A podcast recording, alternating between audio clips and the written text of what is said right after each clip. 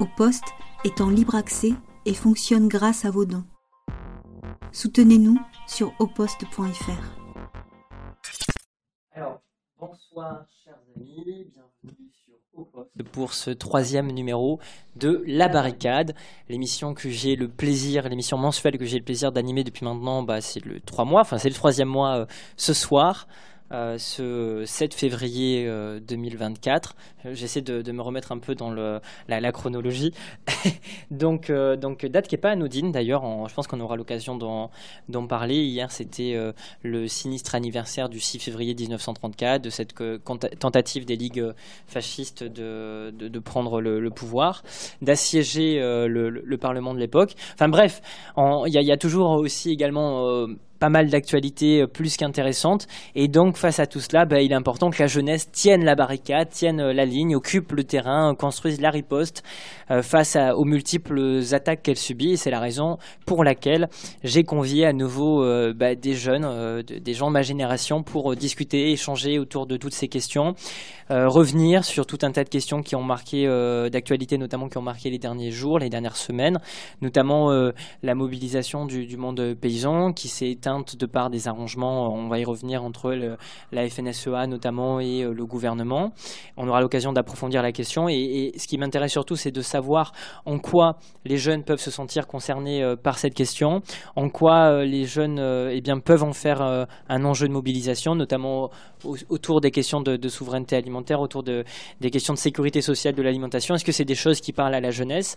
Et ensuite, évidemment, suite au discours de politique euh, générale euh, du jeune Attal, parce que bon, euh, c'est ce qui est globalement retenu par les médias dominants et mainstream, eh bien, on va essayer de décrypter ce qu'il en est de, cette déclaration vis-à-vis de la jeunesse, et notamment de la déclaration de guerre, en quelque sorte, qu'il officialise en la matière.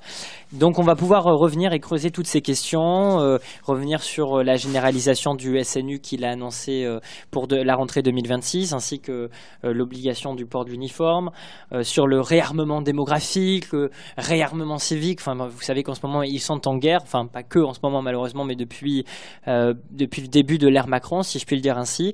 Donc, on va pouvoir creuser toutes ces thématiques. Il y a trois invités qui vont, euh, hum, comment dirais-je, pouvoir discuter et échanger avec moi autour de ces différentes questions.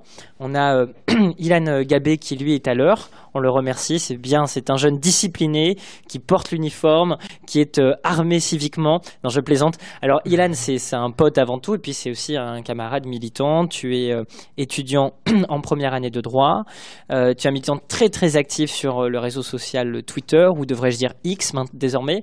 et tu es mobilisé sur tout un tas de questions. Tu vas nous en parler. Euh, ensuite, on va avoir Angelo, qui est militant euh, chez PEPS euh, pour une écologie populaire et sociale, et militant également chez Youth for Climate.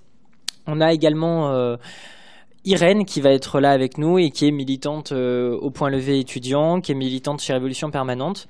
Donc vous avez tous les trois, et c'est la raison pour laquelle je vous ai convié des, parcours militants euh, assez différents. Enfin, les, deux autres vont arriver, qu'il n'y ait guère de confusion. Et donc peut-être que pour commencer, Ilan, la discussion et l'échange, sachant qu'on a le temps ici, c'est assez posé, euh, eh bien, euh, tu peux te présenter et dire notamment comment tu es arrivé à l'engagement. Tu as 18 ans, si je ne dis pas de bêtises. à partir de quand ça a débuté chez toi? À partir de quand tu as, en quelque sorte, commencé à arpenter les barricades? Ben, Moi, c'est mes, mes 15 ans pour la loi sécurité euh, globale.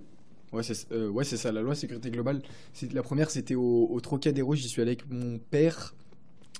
Et euh, moi, j'avais encore, tu sais, les, les, les, le beau roman qu'on nous, qu'on nous vend à l'école sur oh, la France, le beau pays des droits de l'homme et tout ça. Et donc, j'ai vu cette loi, cette loi sécurité globale. J'avais un peu suivi l'affaire avec notamment Tahabouaf qui, qui en avait beaucoup parlé sur Instagram à l'époque où je le suivais. Ce qui m'a poussé à aller dans la rue et à remettre en question un peu tous mes, tous mes, mes belles, euh, tous les beaux, les beaux mensonges qu'on m'avait, qu'on m'avait donnés à l'école et vendus à l'école, et me dire qu'en fait la France n'était pas si beau que ça, que les droits de l'homme n'étaient pas si respectés ça, que ça, et que donc il fallait se mobiliser pour, euh, bah pour, euh, pour trouver un idéal meilleur. Quoi. Et donc la première conscientisation, c'est autour des mobilisations sur la loi de sécurité globale bah, En fait, c'était un peu à mon âge, quoi. Avant, j'étais un peu trop jeune. Bon, toi, t'as commencé à 14 ans, donc euh, bravo, chapeau. Mais euh, aussi entre euh, la loi sécurité globale, il me semble que c'est 2020. Et entre, 2010, entre fin, fin, fin 2019 et 2020, il se passait pas vraiment grand chose dans ma mémoire. Après, peut-être que je me trompe. Mm. Donc, j'ai commencé avec ce mouvement qui me semble qu'il débute en, en, septembre 2020 ou novembre 2020, quelque chose comme ça. Salut, ah, on a Irène qui nous rejoint. on est en direct, mais il n'y a pas de souci. Ça permet de.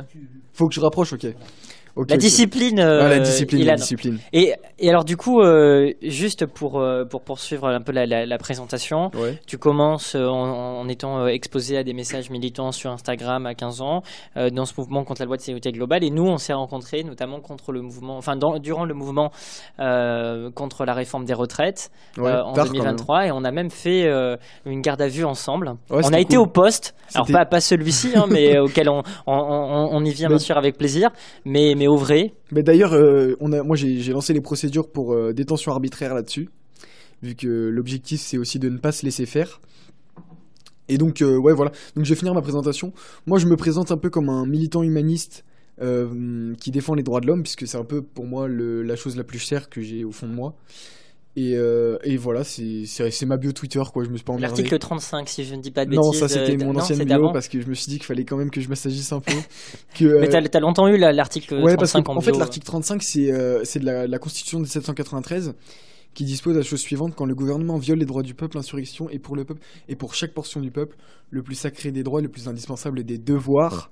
Pour moi, ça c'est un article fondamental, mais vraiment, je le trouve magnifique. Bah alors, les, amis, vous avez compris, ça commence fort ce soir euh, pour ce troisième numéro de la barricade. Alors, je ne sais pas si vous vous êtes chaud sur le sur le chat parce que vous avez l'air un peu vieux et ramolo. Non, je plaisante, je vous taquine. non, mais il faut provoquer, il faut que, faut que jeunesse se fasse. C'est une excuse. Alors, qu'est-ce qu'on nous, on nous dit? On nous salue, euh, on, nous, on nous salue. Bah, bah, super, mais nous aussi, on vous, on vous salue les, les, les, camarades et on est très heureux de pouvoir euh, discuter et échanger, partager des réflexions. N'hésitez pas évidemment à nous poser des questions si vous en avez. Alors, euh, euh, on n'est qu'au début de, de, cette émission. C'est vrai qu'on a souhaité un peu commencer un peu plus tôt, histoire de d'avoir du temps pour d'une part introduire le, le, le, sujet, enfin les sujets qui vont occuper notre discussion ce soir, et peut-être aussi laisser le temps aux invités de se présenter. Ilan est arrivé en avance, donc ça le ça permet effectivement de, ça, ça, nous permet d'avoir un peu de temps pour bah, présenter comment il est arrivé au militantisme, à l'engagement politique. Et vous aurez remarqué que Ilan il est vraiment à, à il, est vraiment, euh, comment dirais-je, euh, mobilisé euh, sur, les, sur, les questions de, de, des droits de l'homme, des droits universels des droits de l'homme, des droits fondamentaux. et, et c'est vrai que ça, vient du militantisme ou c'était déjà. En fait, ça vient de l'idéal qu'on m'a vendu à l'école. Tu sais, on m'a dit la France c'est le pays des droits de l'homme. Et donc moi, quand je suis allé marcher la première fois sur le parvis des droits de l'homme au Trocadéro pour euh, la loi sécurité globale et que j'ai vu que c'était entouré de flics qu'on nous contrôlait à tout à tout va, je me suis dit mais qu'est-ce qui se passe? On m'a menti? C'est quoi cette histoire là? C'est quoi ce raffut? Et donc j'ai commencé à me poser des questions, à lire, à m'informer, j'ai fait différentes mobilisations. En même temps, il y avait la loi séparatisme. Il me semble que c'est à peu près. Puis après, il y a eu le pass sanitaire. Il y a eu, euh, il y a eu plein de causes en fait. Puis la précarité étudiante surtout. Et la précarité étudiante autant financière que mentale qui m'a beaucoup touché pendant la réforme des retraites. Euh, pendant, pardon, je mélange tout là. Il y a trop pendant de mobilisation. Pendant, ouais, c'est ça. un jeune qui est trop mobilisé. Pendant le, euh, pendant le Covid, ça m'a beaucoup touché. Et donc forcément, je me suis politisé, j'ai lu, et euh, puis j'en suis venu à l'engagement public. Mais comme ça, naturellement, pour moi, c'était, j'ai posté un truc sur mon compte, enfin sur mon compte et sur mes réseaux sociaux. Et d'un coup, il y a eu beaucoup de gens qui ont commencé à lire et tout ça. Et je me suis dit, oh, bah, je vais commencer à poster un peu. Euh, parce que je faisais déjà ça sur mon, compte Twitter, euh, enfin, mon compte euh, Instagram et mon compte Twitter aussi. Mhm. Mon ancien compte Twitter, d'ailleurs. qu'il faudrait pas te retrouver parce que bon. J'étais jeune. Ouais, j'étais jeune, voilà. on va dire ça, parce que j'étais très. encore plus. Et, alors, du, coup, ça se passe comment le, le, droit? Est-ce que tu trouves que ça, ça nourrit justement tes réflexions militantes bah, Déjà, d'une part, bah, ça fait longtemps que je m'intéresse au droit, moi, finalement. Ça fait longtemps que je lis un peu tout ce qui est constitution et tout ça. Et donc euh, le droit pour moi c'est un outil, dire qu'il faut s'en servir, c'est pas une fin en soi, on va pas euh, changer le monde avec le droit, le, texte, regardez il y a le texte c'est bon, on a gagné. Pour moi le droit c'est un outil euh, duquel on peut se servir pour faire avancer des causes et c'est exactement pour ça que je suis en, étude de droit et parce que pour moi c'est clairement une arme qu'on va me donner dans la vie pour, bah, pour mener à bien mes combats. Parce que c'est vrai qu'aujourd'hui c'est surtout le pouvoir qui s'en sert enfin à merveille en l'occurrence pour réprimer, mater les mobilisations. Et donc tu penses qu'il peut y avoir un apport dans sa, dans sa maîtrise Ah ouais, vraiment. Ah ouais, non, vraiment. Pour moi, c'est concrètement, c'est vrai qu'on on a vu notamment, enfin moi j'ai beaucoup suivi ce que tu, faisais en allant manifestant, on l'a même fait ensemble en live, si je puis le dire, de, de, rappeler euh, certaines prérogatives de, de, base aux flics euh, qui euh, parfois sont bien trop zélés ou abusent de, leur pouvoir avec des contrôles abusifs non, non, non, réglementés. un, exemple, la dernière fois, on, on se baladait dans la rue après une manif euh, sur laquelle on s'était invité. On n'était pas trop invité, mais on s'était invité. Je sais pas si tu te souviens. Ouais, ouais, je C'était une manif euh, pro, pro police et donc on était allé dire que euh, l'institution police nationale n'est pas si, si belle que ça. Attention, on parle pas des policiers, on parle de l'institution police nationale. Voilà. Et donc on se balade après dans la rue. Et il s'avère que ce jour-là, il y avait un, meeting d'Éric Zemmour. Mais nous, on le savait même, enfin moi je le savais même pas, j'étais même pas au courant. Et c'était tard le soir. Et donc évidemment, il y avait plein de flics autour du cercle d'hiver. Cirque d'hiver. Cirque, pardon, merde. non, mais c'est pas grave. Du cirque d'hiver. Et euh, hmm. salut. Et, euh, et donc on se fait arrêter par des, euh, des, des commissaires qu'on connaît bien. On va pas les citer aujourd'hui. Non, on va pas les citer. Vois que t'as l'habitude d'être au poste. Hein. on va pas les citer aujourd'hui, on les connaît bien. Et donc ils, nous, ils veulent nous contrôler sans raison valable. Hein. Ils me disent ouvre ton sac. J'ai dit de quel droit De quel article Ils me disent on a un arrêté préfectoral.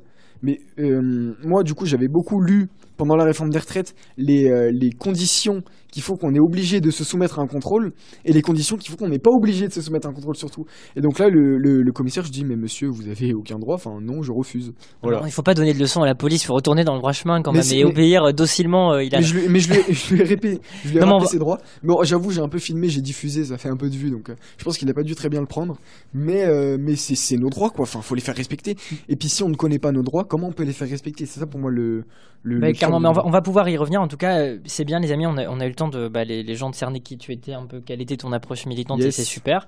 Et alors du coup, maintenant, on va faire un peu la, la même chose avec euh, Irène, que je remercie d'avoir accepté cette euh, invitation. Bienvenue euh, au poste, bienvenue dans cette émission, La Barricade, que l'on va essayer de tenir pendant les, les, heures qui viennent. je suis un peu l'opposé, non, je, je, plaisante. Mais et du coup, alors Ilan vient de se présenter un peu. Est-ce que toi, la même question, tu pourrais nous dire qu'est-ce qui t'a conduit d'une part au militantisme et qu'est-ce que tu fais aujourd'hui? Comment ça se décline Tu es étudiante alors, euh, grande question. Euh, alors déjà, je suis... Pardon, désolée. euh, alors du coup, je suis étudiante à Paris 8, euh, en troisième année d'histoire et sciences politiques. Euh, qu'est-ce qui m'a conduite à militer? Bah... Bon, déjà, je sais pas en fait si tout le monde sait, mais du coup, je suis militante à Révolution Permanente et au point levé depuis maintenant 4 ans et demi, 5 ans à peu près. En gros, depuis la rentrée scolaire 2019. Et en gros, euh, bon, j'ai toujours été euh, politisée. Enfin, ma famille est de gauche. Euh, j'ai une histoire familiale assez politique. avec des grands-parents qui étaient communistes. Enfin, voilà. Donc, mes parents m'ont toujours un peu éduquée dans le monde de la politique. Euh, et m'ont toujours en fait euh, éduqué aussi euh, à regarder les débats politiques, à m'y intéresser, à, m'intéresser au programme, à m'intéresser aux débats qui pouvaient y avoir dans la sphère politique. et ils m'ont toujours bah, éduqué aussi avec des valeurs de gauche, quoi, en dénonçant les inégalités sociales qui pouvaient y avoir, les inégalités raciales, de genre, etc. Euh, et euh, et euh, du coup en fait très rapidement j'ai été politisée autour de ces questions-là. Et après je pense que comme tout un peu comme un peu tous les jeunes de ma génération je me suis rapidement politisée sur un peu les grandes questions qui aujourd'hui agitent notre génération. C'est-à-dire les questions de genre les questions féministes donc de, les questions de violence sexiste et sexuelle je me rappelle quand je suis arrivée à la fac euh, l'année où j'ai commencé à, à militer, euh, c'était l'année des grandes, c'était l'année des grandes marches euh, contre les violences sexistes et sexuelles. C'était une de mes premières grandes manifs, on va dire, une des, une des premières manifs où j'avais animé le cortège avec un, un mégaphone et tout. il y avait vraiment des centaines de milliers de jeunes femmes dans les rues contre les violences sexistes et sexuelles. et après, je me suis politisée sur les questions aussi de racisme, d'antiracisme, sur les questions d'écologie aussi évidemment, et après sur la question, la, la grande question du capitalisme. Donc je me suis, je me suis politisée autour de ça, euh, on va dire principalement. Quoi. Euh, merci pour, pour cette euh, présentation. on va avoir ensuite Angelo qui va nous, nous rejoindre tout à l'heure, qui a un peu de retard, si je ne dis pas de bêtises. Il m'a écrit, il me semble, mais qui ne devrait pas tarder. Mais je propose qu'on entame la, discussion. Alors, vrai que le, le, thème principal qui va occuper notre soirée, c'est de, bah, de, de, discuter de comment on fait la contre-offensive à la déclaration de guerre, à la guerre que mènent Attal et Macron à la jeunesse, à notre génération. Mais avant, il me semble quand même vachement important de revenir sur une mobilisation d'ampleur qu'a traversé ces derniers, ces derniers, traversé le pays ces dernières semaines et ces derniers jours, la mobilisation du, monde agricole et du monde paysan, qui a été assez surprenante de, par le fait qu'au début, elle a pu échapper notamment aux grosses structures syndicales telles que la FNSEA, mais qui ont, très rapidement remis le, monde paysan et agricole dans le rang en, essayant de, sortir le plus vite possible de la crise avec le pouvoir. Et, c'est vrai que moi, premièrement, j'aimerais bien avoir vos, analyses de ces mobilisations, mais aussi spécifiquement savoir en tant que, en tant que jeune, en ayant un regard sur la génération à laquelle on appartient, euh, vous pensez qu'il y a des jonctions possibles avec ce type de mobilisation euh, Et je pense notamment à celle organisée par la Confédération paysanne. Comment euh, on peut faire au sein de notre génération de la question de la, souveraineté alimentaire, de la sécurité sociale de l'alimentation, par exemple, des questions qui mobilisent la jeunesse? Alors, euh, qui veut commencer? Ilan, euh, Irène? Ilan? Alors, c'est une question compliquée. On va la recentrer. Alors, qu'est-ce que, qu'est-ce qu'on, comment on peut analyser ce mouvement? Déjà, euh, bah, on s'y est rendu tous les deux sur le piège de Saint-Arnoux et plusieurs autres fois, mais dans l'ombre. à cette mobilisation, moi, je m'y suis rendu d'abord pour comprendre, parce que je trouve qu'on, qu'il faut d'abord écouter ce que ce qu'ont les gens à nous dire sur le terrain pour comprendre leur lutte et euh, s'y intégrer si, euh, si on adhère à, leur, euh, bah, leurs revendications. Et moi, ce que j'ai vu, c'est plutôt des gens qui veulent simplement vivre, quoi, qui veulent simplement se nourrir, qui veulent simplement avoir de quoi manger le 5 du mois, et que leur travail soit reconnu à, la juste, à leur juste valeur. Et donc, j'ai trouvé ça euh, assez noble comme cause. Après, évidemment, au fond, il y a une politisation euh, forte, puisqu'en fait, c'est clairement des questions sur l'Europe qui se posent, sur les traités de libre-échange et sur tout ça. Et donc, forcément, il y a des questions de fond qu'il faudra traiter, euh, sûrement aux élections européennes et aussi après. Parce que pour moi, ce mouvement, il s'est arrêté là à cause de la, de, la compromission de la FNSEA qui a abandonné alors qu'ils ont pratiquement rien obtenu. Enfin, ils ont obtenu 350 millions. Euh, si on répartit sur tous les agriculteurs, ça va faire 5 balles pour, euh, pour, les, pour les plus petits parce qu'évidemment. Et surtout la, continuité d'un modèle qui, qui plaît à la direction de la FNSEA. en fait, ça a rien, il y a, rien qui a changé. Simplement, euh, les 350 millions, ils vont forcément être répartis en fonction de la structure des, des, des, des, enfin des, des, des, des, des, comment dire, des, exploitations agricoles. Et donc forcément, c'est toujours les mêmes qui vont, qui vont prendre l'argent et qui vont, qui vont, hmm. qui vont s'en mettre plein les poches. Donc en fait, il n'y a rien qui a changé pour le quotidien des agriculteurs. Absolument rien. Ils ont perdu des jours de travail. Alors forcément, c'est pas comme, euh, comme euh, dans les, dans les, enfin, euh, la, la, la, terre qu'on a travaillé aujourd'hui ou demain ça change pas fondamentalement les choses. Alors forcément, faut nourrir les bêtes, mais euh, mais simplement, ça va leur demander beaucoup de travail pour rattraper ces jours de retard. Mais il y a rien qui a, qui a, changé fondamentalement, et pourtant, les syndicats ont abandonné. Et donc, pour moi, il faut avoir une vraie réflexion sur ce qu'on attend de nos structures, euh, ben, de nos structures tout simplement, parce que euh, pour moi, les, les foules sont beaucoup moins corruptibles que les hommes, et donc donner ce pouvoir de phagocyter un mouvement aussi facilement à des grandes structures qui sont évidemment mais du coup euh, complètement corrompu par le pouvoir et infiltré même par les, le pouvoir, je trouve que c'est vraiment dangereux. Et donc je pense qu'il faut vraiment réfléchir à ces choses-là euh, postérieurement et l'analyser pour, euh, bah, pour, pour fonder la société de C'est clairement l'objectif, mais alors on va avoir le, il y, a pas mal de questions en la matière, mais juste avant du coup, Irène, un premier regard sur, sur cette mobilisation, tu dirais quoi? Première lecture bah déjà, euh, déjà, je pense que la colère, elle est parfaitement légitime. Enfin, il faut, il faut savoir qu'il y a une, une précarité systémique euh, chez une grande partie des, des, exploitants agricoles et en particulier les, les petits exploitants, parce qu'on sait très bien que le monde agricole c'est très, c'est très hétérogène et que euh, euh les grands exploitants ont pas du tout les mêmes conditions de vie ni de travail que les petits exploitants, mais, mais, mais pour une grande partie des exploitants et en particulier pour les petits exploitants, il y a une précarité systémique. Euh, il y a en fait aussi un surmenage. La plupart des agriculteurs en moyenne, ils travaillent 54 heures par semaine. Euh, il y a 20, 25%, il me semble, des agriculteurs qui vivent sous le seuil de pauvreté. Euh, donc il y a une précarité qui est très très importante. Euh, et euh, c'est une précarité, c'est euh, un niveau de vie qui est dû en grande partie au coût trop élevé, trop élevé pardon, des, des machines, des infrastructures, des matières premières, de l'énergie, etc., etc. Euh, après, en ce qui concerne, donc déjà, ce qu'on peut dire, c'est que la colère, elle est parfaitement légitime et que c'était un peu, euh, enfin, la colère grondait depuis longtemps aussi. Et à un moment, il a fallu qu'elle déborde et qu'elle explose. Après, en ce qui concerne la mobilisation en elle-même et pour rebondir euh, sur ce que tu disais tout à l'heure sur la FNSEA, on est bien d'accord que la FNSEA, c'est, enfin, c'est un problème que ce soit elle qui se soit retrouvée à la tête de la mobilisation. Bon, déjà, c'est elle qui est majoritaire dans le monde agricole, donc malheureusement, c'est comme ça. mais évidemment, la FNSEA, on n'est pas du sur ce que c'est. C'est en fait un cadre qui est pas du tout au service des petits exploitants et au contraire qui est au service des grands exploitants de l'industrie agroalimentaire, de des grands euh, dirigeant de l'agrobusiness et euh, euh, la preuve en est que son dirigeant Arnaud Rousseau, il est à la tête de l'entreprise Avril qui est un groupe agro-industriel si je me trompe pas, qui qui est un groupe milliardaire en réalité. Donc c'est pas étonnant entre guillemets qu'ils aient trahi le moment, on s'attendait à rien d'autre qu'eux, mais malheureusement ils ont dévié la, la colère déjà sur un terrain anti-écolo. Euh, en pointant euh, les normes environnementales comme étant euh, le, le, le, cœur du problème, alors qu'on sait très bien que les agriculteurs, ils sont en fait les premières victimes de la crise écologique, pour plein de raisons, les sécheresses, les inondations, etc. ils ont, donc ils ont canalisé la colère sur un terrain anti-écologique, mais aussi un autre problème, c'est que eux, en fait, la FNSEA, ils ont voulu expliquer aux agriculteurs et nous expliquer à nous que si les agriculteurs étaient précaires, euh, c'était à cause des consommateurs et qu'en fait, pour que les agriculteurs gagnent plus, il fallait que les consommateurs payent plus. Alors justement, moi, il y a une question qui me, qui me taraude du coup, c'est comment euh, on fait de, de, cette, de ces enjeux de mobilisation, euh, voilà, autour de la question alimentaire, de la question de l'alimentation, la question de l'agriculture, de la paysannerie, et eh bien pour euh, mobiliser la jeunesse, pour créer des ponts et des passerelles. Euh, et c'est vrai qu'il y a notamment deux questions qui se posent. D'une part, le mal-être, l'indignité dans laquelle vivent la plupart des paysans, qui, pour l'un d'entre eux, tous les deux jours se, se suicident, qui souffrent d'une précarité. Deux par jour. Oui, donc les, les chiffres sont juste euh, euh, abominables et euh, il y a une vraie souffrance. Et comment on fait en sorte une passerelle entre cette indignité-là, qui à mes yeux peut être, peut être mise en corrélation avec la précarité alimentaire des étudiants? Comment, en somme, on accueille Angelo, c'est bien, tu, vas, tu nous rejoins à pic parce qu'on commence à entrer dans le cœur du sujet.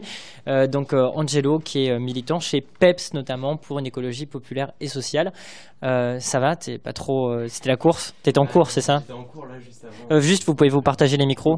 Ah, J'étais en cours un peu juste avant, donc le prof y arrive en retard, donc on a dû euh, Ok, bon, mais super. Bah, alors là, en, gros, on a, on a débuté l'émission il y a pas, pas très longtemps et on, revenait, notamment Ilan et Irène, sur euh, les mobilisations, leur regard en tant que jeunes euh, militants sur la mobilisation euh, des paysans et des agriculteurs qu'on a pu connaître ces derniers jours. Et, et donc, ils ont pu nous l'exprimer. Et donc, moi, il y a une question quand même qui, me, qui vraiment est au cœur du sujet en tant que jeune et qui nous concerne, c'est comment on peut créer, est-ce que c'est possible déjà, un pont, une passerelle entre les questions de précarité étudiante qui sont flagrantes qui sont euh, des questions extrêmement importantes, et euh, le mal-être, l'indignité dans laquelle vivent la plupart des paysans. Je fais juste un petit réglage de ah, caméra. Pas de souci, pas, de souci. Bouge pas, bouge pas. Hop. Je mets ça un peu plus par là, entre vous deux. Merci. Oh, là, on voit le pro, là, on voit le pro. On voit le pro, voilà. Là, ça devrait être pas mal. Pardon. Voilà, là, vous bon, mais génial. Bon, mais là, vous avez de la flotte. Parfait, parfait. Euh, voilà, et maintenant, je, je, Bon, ben, on entre en matière. Alors voilà, du coup, comment on crée un, lien et comment on peut faire en sorte que, notamment, euh, la jeunesse et les paysans, les agriculteurs, qui sont pas du tout destinés dans les mobilisations sociales à, à, l'heure actuelle, euh, se rencontrer. On l'a d'ailleurs vu sur le terrain, il n'y a pas eu de véritable jonction entre ces deux catégories de la population. Donc, comment on peut la faire advenir? Est-ce que c'est possible? Du coup, cette fois-ci, on commence par euh, Irène ou Angelo, du coup, qui vient d'arriver. Si t'as pris, ça repris ton souffle. oui, non, normalement ça devrait aller. Euh, donc euh, la question de la jonction entre les agriculteurs. Attends, je vais prendre le truc comme ça.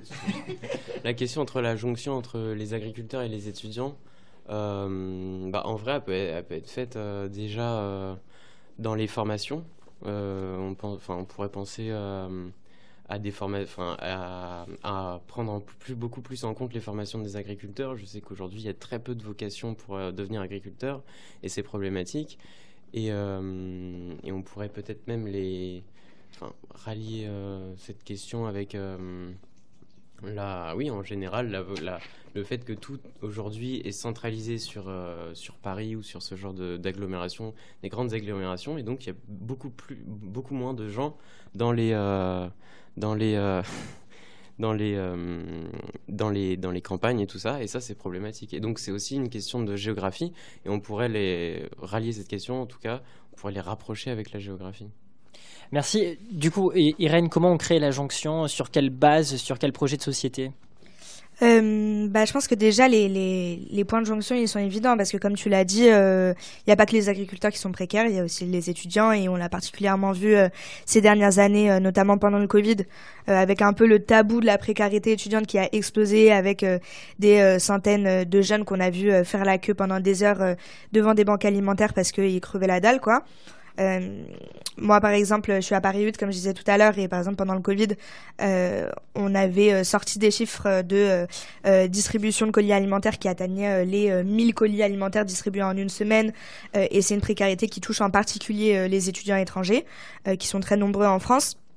Euh, et rien que pour donner quelques chiffres, nous on a mené une grande enquête avec le point levé euh, sur l'action de la précarité étudiante justement, euh, qu'on a qu'on a terminé là il y a quelques semaines, et sur plus de 5000 réponses qu'on a eues, on a recueilli le chiffre de 30% d'étudiants qui vont déjà ou alors qui comptent aller dans des banques alimentaires.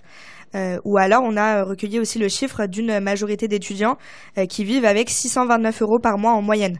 Euh, donc c'est très très peu et ça rejoint en réalité les chiffres qu'on disait tout à l'heure sur les agriculteurs. Donc la jonction, elle est évidente. Après, elle se fait pas que sur la question euh, euh, de la sécurité alimentaire, de, de l'alimentation. Elle se fait aussi par exemple sur la question du logement.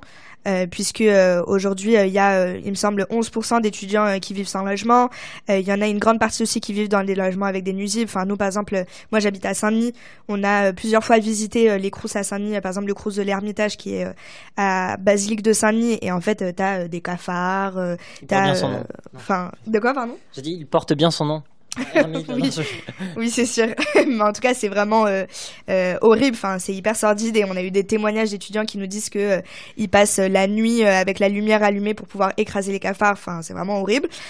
Donc, bien sûr, la jonction elle est évidente entre la précarité des agriculteurs et celle des étudiants.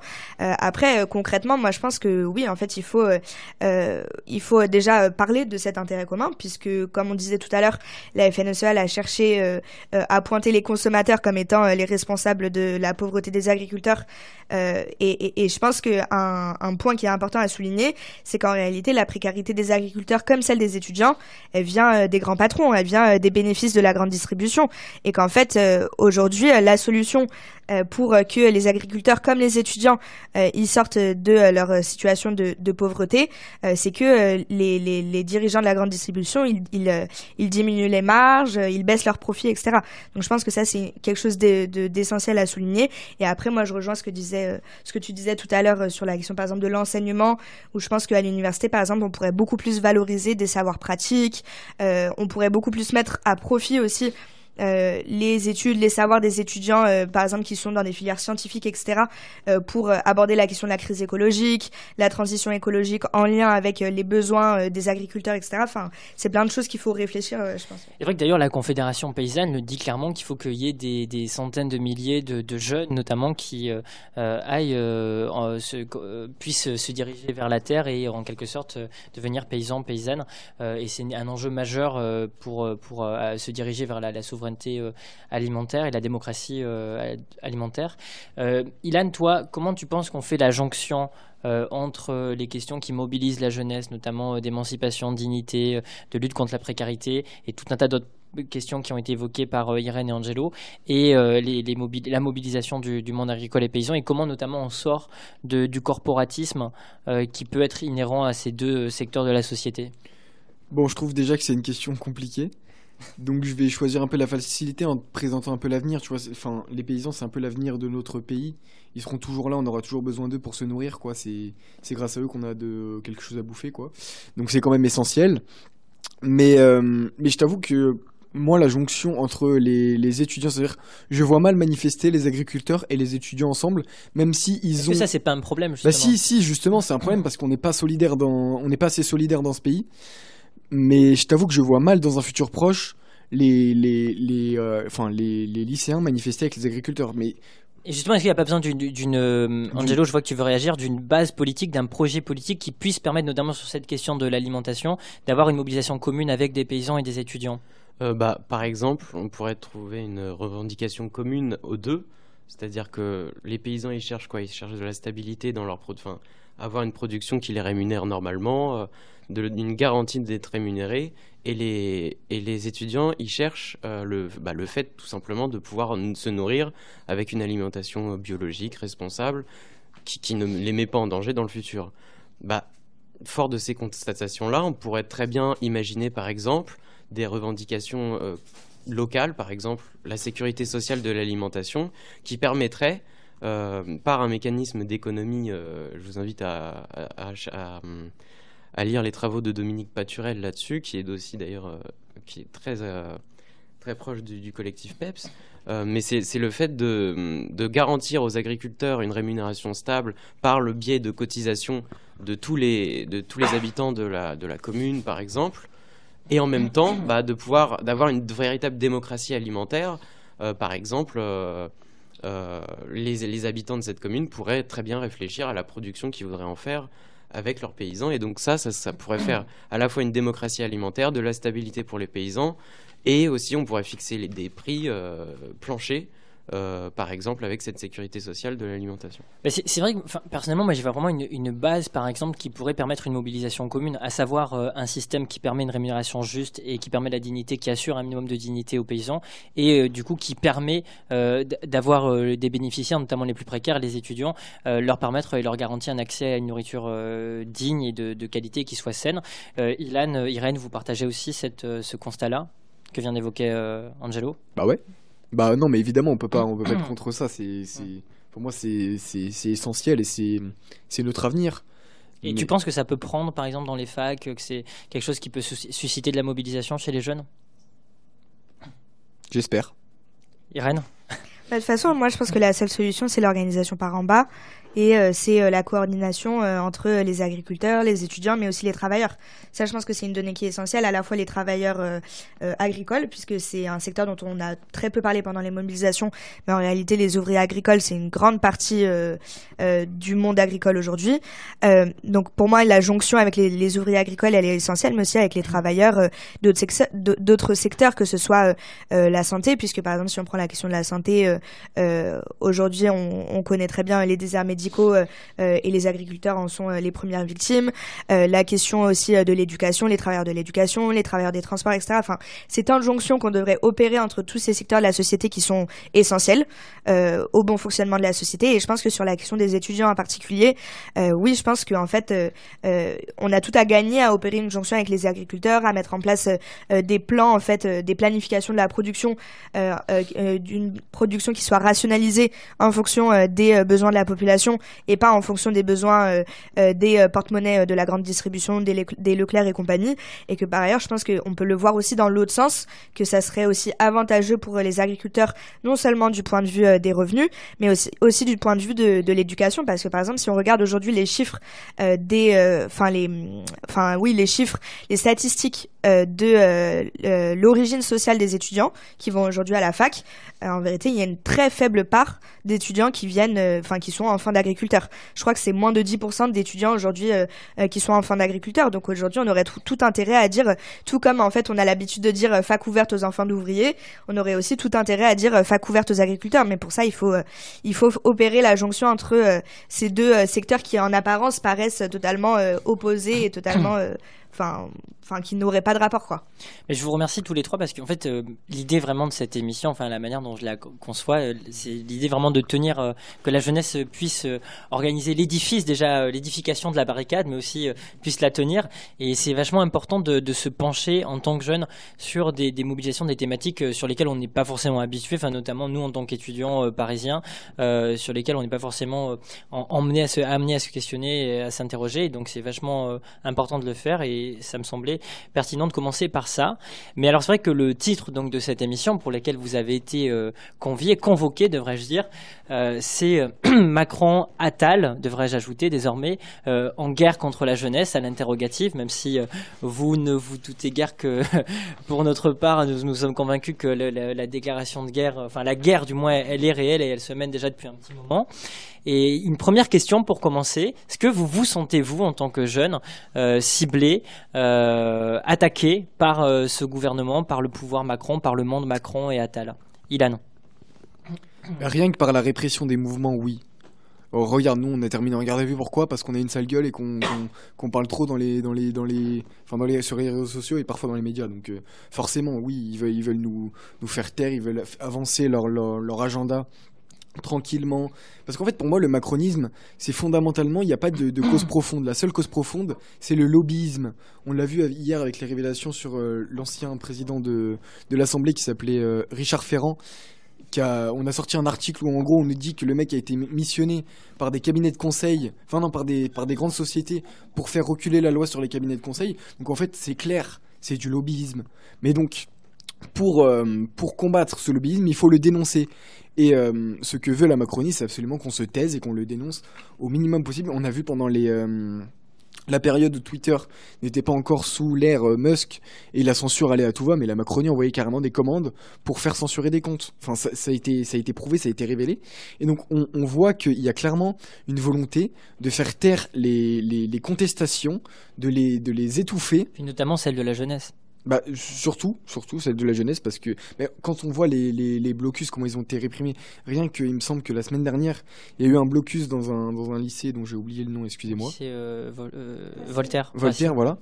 Mais les, les, les, flics, ils sont allés direct mettre des coups de matraque à tout le monde et tout ça. Non, mais enfin, il y avait, y avait, y avait pas 3000 euh, étudiants, hein. il y avait pas énormément d'étudiants. Bon, c'était, c'est, déjà noble et tout ça, il y a pas de souci, je suis pas en train de critiquer. Mais de là à sortir les matraques, les, les gazeuses pour trois poubelles et, et quelques étudiants, enfin, c'est, ça démontre grand, enfin, pour moi, ça démontre vraiment la volonté politique de réprimer les mouvements à tout prix, que ce soit les étudiants ou que ce soit les, euh, les, les, agriculteurs. Attends, ils ont sorti les blindés sur les agriculteurs. Non, mais est-ce qu'on, s'en rend compte? Les blindés sur les agriculteurs, c'est la honte internationale pour moi. On est dans un pays qui se prétend euh, pays des droits de l'homme. T'as les agriculteurs qui veulent faire entendre leur voix, on leur envoie les blindés. Non, mais. Oui, non, c'est assez révélateur. Et euh, Angelo, toi, tu te, tu te sens euh, euh, victime d'une déclaration de guerre de Macron et Attal? Une déclaration, je ne sais pas, mais oui, on, est tous, en, tant qu'étudiants, on est tous victimes, plus ou moins, de, de, la, de la politique menée par par les grands, par le, ce qu'on appelle pour appuyer tes propos. On l'a vu en sciences politiques il n'y a pas longtemps en droit. Euh, c'est la noblesse managériale publique-privée. Et ça montre en fait qu'il y a une noblesse d'État qui est définie par Bourdieu et qui, qui s'est gangrénée avec le système privé. C'est-à-dire, en fait, ils aussi, avec le, mécanisme de pantouflage et de rétro-pantouflage, les gars, ils, alternent de, du public au privé. Donc, c'est vraiment. Et, tout ça, en fait, ça provoque une politique qui est menée à, l'intérêt, enfin, avec pour l'intérêt de, du privé euh, par le public. Euh, et donc, bah, le, privé, son intérêt, c'est le profit. Et on le voit même dans, tous les grands corps de métier qui sont complètement, euh, comment on dit, qui sont gouvernés par les, par les hauts fonctionnaires. Bah, tous ces grands corps de métier sont profondément ultra-capitalistes. Et justement parce qu'il y a une collusion entre le public et le privé.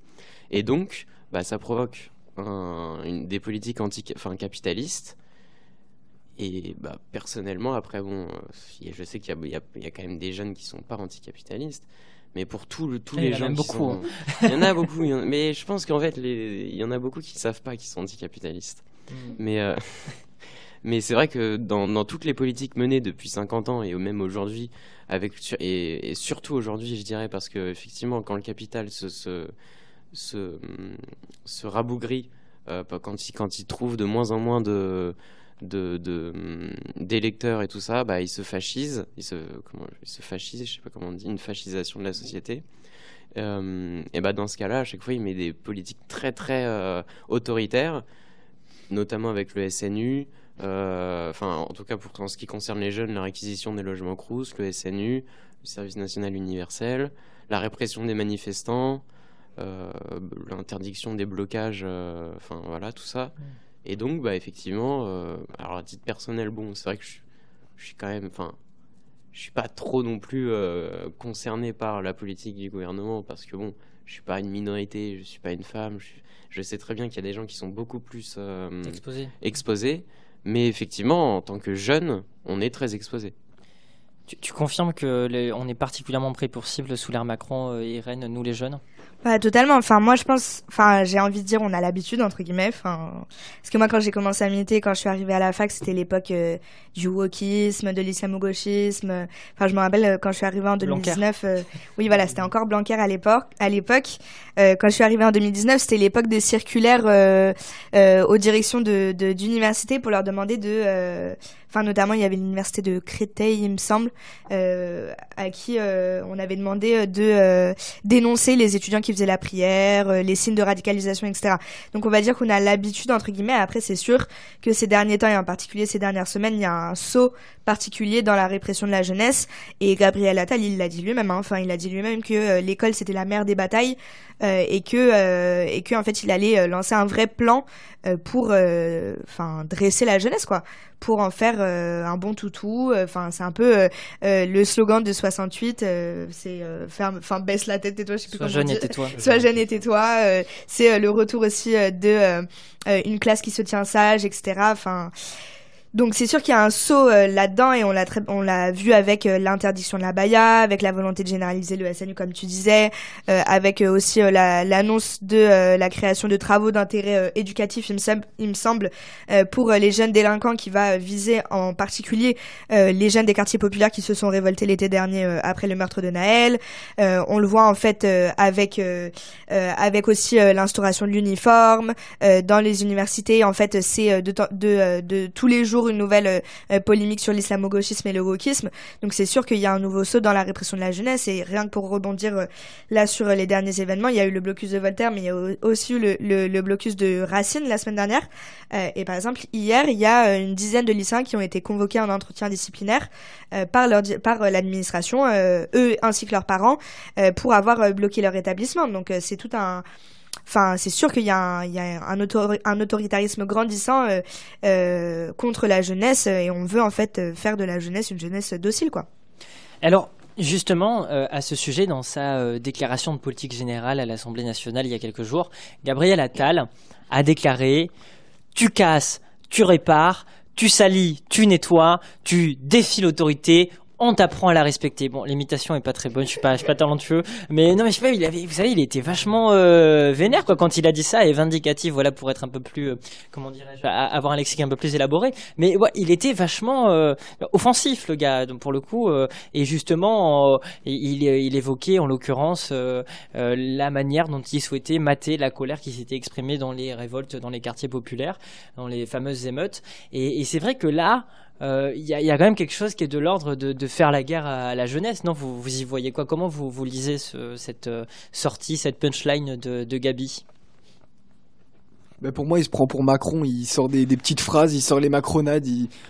en fait, non, mais c'est vraiment clairement ça. Il sort ces petites phrases, il l'a écrit, c'est ses cabinets de conseil qui lui ont envoyé. Lui ont dit Allez, dis-moi ça, ça, va bien passer, ça va être génial. Bon, euh, tu casses, tu payes, c'est génial, mais s'il faisait pareil avec les services publics, on n'est pas sorti de l'auberge. Alors là, faudra le faire, euh, faudra le faire payer cher. Bref, euh, la question c'était.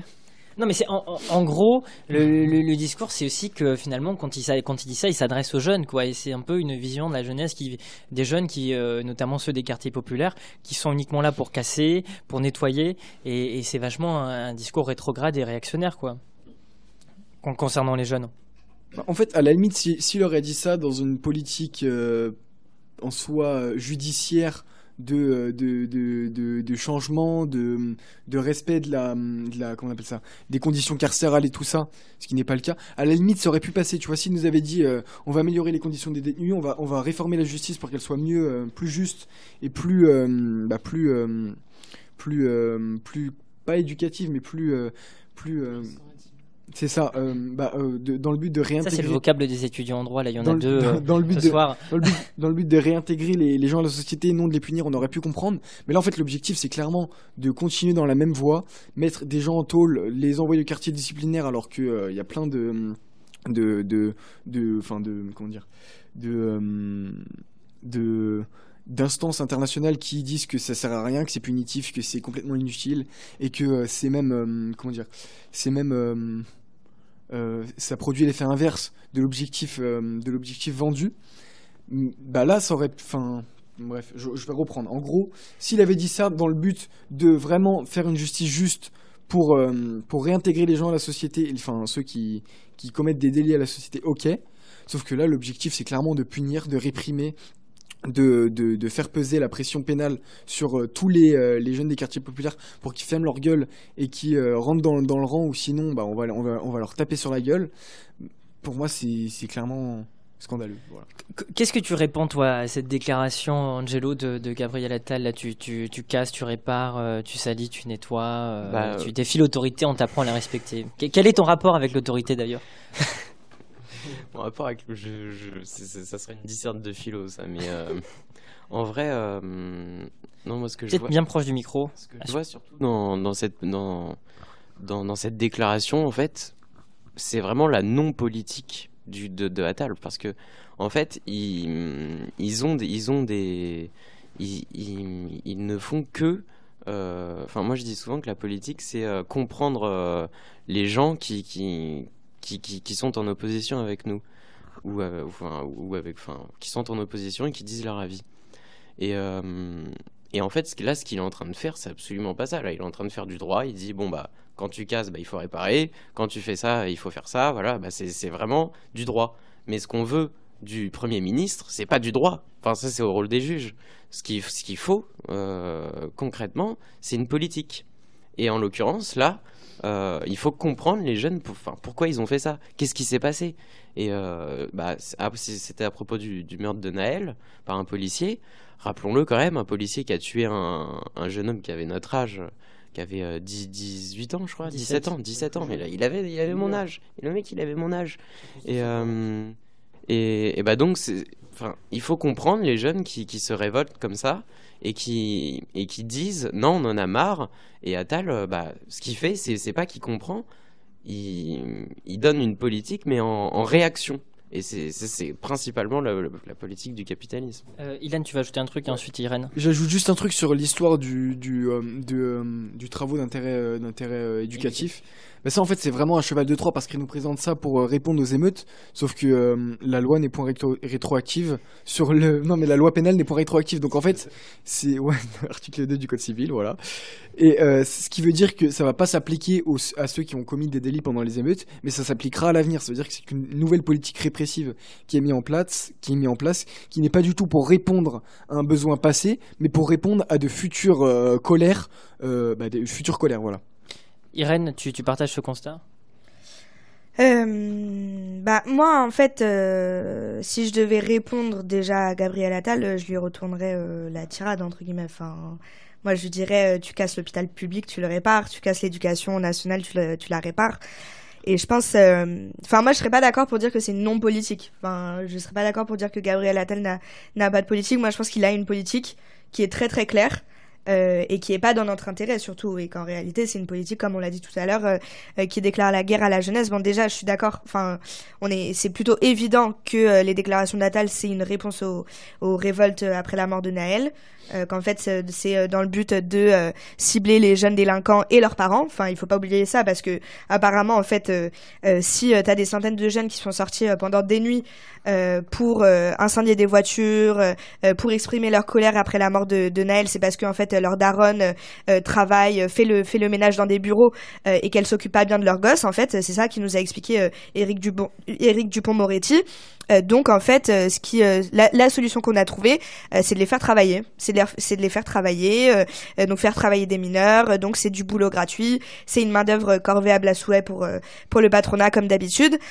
mais après, moi, je voulais juste rebondir sur ce que disait Ilan parce que moi j'ai un petit, enfin, j'exprimerai un petit désaccord par rapport à ça.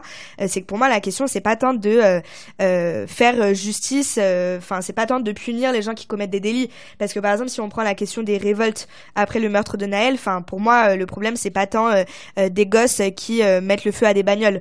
Enfin, ou par ailleurs, je pense que tout en fait, toutes les violences qui ont été commises pendant les révoltes, elles expriment une colère qui est profondément légitime. Rien que par exemple la question de l'école. Bon, moi je suis pas spécialement pour brûler des écoles, mais la question de l'école, puisqu'on on, touche à la question de l'éducation, du système scolaire aujourd'hui, etc. Et c'est la mère des batailles, comme l'a dit Gabriel Attal. Si tu prends la question de l'école aujourd'hui, en vrai, c'est un symbole énorme des inégalités sociales et c'est un symbole énorme du euh, racisme d'État. Enfin, moi, par exemple, je suis euh, assistante pédagogique dans un lycée à Saint-Denis. Euh, et dans, dans ce lycée, bon, déjà, t'as que des jeunes racisés. T'as que des jeunes racisés. Et après, quand tu regardes, quand tu regardes les fiches, la plupart, oui, ils sont enfants d'une mère isolée. ils habitent à Saint-Denis. Enfin, bien sûr que l'école et le scandale autour de Amélie Oudéa Castera sur Stanislas, le contournement de Parcoursup, etc. Les, les scandales, pardon. les multiples scandales autour de la ministre, ils montrent à quel point, en fait, l'école aujourd'hui, c'est une école de classe, c'est une institution de classe qui est un symbole de du racisme d'État que subissent au quotidien les jeunes des quartiers populaires. C'est en fait à l'école, c'est l'école en fait c'est le premier endroit où on t'apprend ce que c'est la République en France quoi. Enfin c'est le premier endroit elle dans dans ta vie où on t'apprend qu'il faut fermer ta gueule quand t'es un jeune noir de banlieue et que tu t'appelles Adama Traoré. Euh, donc, euh, donc, euh, enfin, bien sûr que quand c'est ça, ça, représente ça à l'école aujourd'hui, tu comprends en fait que tu es des jeunes qui ont envie de brûler les écoles. Ça va être le lieu du fameux réarmement civique. Et je pense qu'on va avoir l'occasion d'en parler, mais, mais, juste à ce sujet, c'est vrai que moi j'ai l'impression, et je voudrais vous interroger parce que je sais pas ce que vous en pensez, mais que les gens ne prennent pas la mesure de la gravité, du mépris de la vie humaine de, ce discours-là, qui en gros consiste à dire il y, a, il y a eu des, des dé dépolitiser totalement les révoltes qui ont eu lieu et les émeutes qui ont eu lieu dans les quartiers populaires en disant bah finalement c'est juste de la violence. Macron disait que c'est parce que les, jeunes sont trop sur les jeux vidéo, sont trop imprégnés de l'imaginaire euh, des, des, jeux vidéo et, et, Attal et Macron disent que c'est dû à l'oisiveté et euh, en gros il y a cette volonté de jeter le discrédit, de dépolitiser, voire même de se moquer, de cracher à la figure et à la gueule des jeunes qui se mobilisent et qui s'indignent et, je pense qu'on était euh, ici présents dans ces mobilisations pour demander la justice, pour demander la fin des assassinats dans les quartiers populaires, des meurtres euh, de jeunes. Et, la, réponse à ça, c'est dire euh, il faut euh, l'ordre, l'ordre et l'ordre. Ça, c'était le premier déplacement d'Attal avec Darmanin. C'est il faut l'autorité. Et dire est-ce que les, gens, selon vous, prennent la gravité quand même de ce discours qui vise à insulter, à cracher sur la mémoire, par exemple, de Naël et de tous ces jeunes qui, ont été tués par la police? Est-ce qu'aujourd'hui la société prend la, gravité de la question et de l'enjeu? Alors, d'abord, je veux, je veux, bien juste répondre. Euh, déjà sur le fait que le Attal, euh, enfin son discours est politique, pour moi, vraiment, enfin, j'ai beaucoup de mal avec ça parce que est-ce que vous sauriez me présenter trois idées de Gabriel Attal qu'il a avancées pour améliorer quoi que ce soit dans la, dans la vie? Pour moi, c'est juste. Hein? Ouais, non, mais même, même pour détruire, enfin, même pour détruire. La destruction, c'est un projet politique. Ouais, mais il veut, il veut, rien, il veut rien changer. Enfin, pour moi, il veut juste continuer quelque chose qui a commencé avec Macron, mais il y a rien qui change. Enfin, il y a, y a, pas de, de fond d'idées politiques, de, de, direction dans laquelle on veut aller. Enfin, il nous enfin, pour moi, il y a rien. Et euh, ensuite, sur euh, l'histoire de la politique pénale. Alors, je suis d'accord avec toi sur le fait qu'il euh, a vraiment voulu dépolitiser pour, pour répondre que pénalement à, ces, à, ces, bah, à cette colère. Ça, je suis d'accord, il n'y a pas de souci. Vraiment, pour moi, c'est clair, il n'y a, y a pas de débat. Mais euh, je trouve quand même que sur Mais c'est pire, si je peux me permettre, que de ne pas lui apporter de réponse. C'est-à-dire qu'elle n'a pas lieu d'être. C'est-à-dire qu'il y a un non-sujet, en fait. Oh, oui, of course. Mais. Euh, non, pardon, c'est sorti tout seul. Mais euh, en gros, pour moi, la politique pénale, elle est quand même compréhensive dans le sens où bah il y a quand même des mères de famille qui ont eu leur voiture brûlée. Donc je comprends, mais en même temps je suis en désaccord parce qu'il n'apporte pas de réponse politique et finalement ce qu'il laisse aux jeunes comme comme réponse lorsqu'ils ont une colère exprimée, c'est les émeutes. Donc il n'y a pas d'autre réponse. C'est-à-dire que quoi qu'on fasse d'autre, il n'y a pas moyen de se faire entendre. Et donc il nous reste que la solution des émeutes. Et donc c'est vraiment un véritable problème de fond, de démocratisation des instances euh, du pays auxquelles les jeunes de quartier n'ont pas accès. Vraiment pas accès. Donc pour moi c'est ça le fond du problème auquel il n'a pas apporté de réponse. Mais euh, la, la réponse pénale est quand même compréhensive je trouve.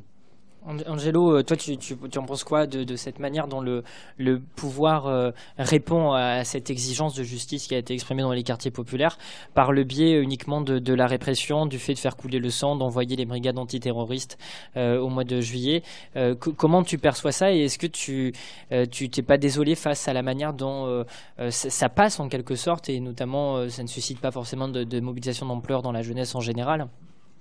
Bah bah, je réagis euh, en me disant qu'en fait, tout, tout ce qui, tout ce qui, la, manière dont ils justifient leur, euh, leur politique, leur, leur répression, c'est juste de la répression de, justice, enfin, c'est pas de la politique pour moi.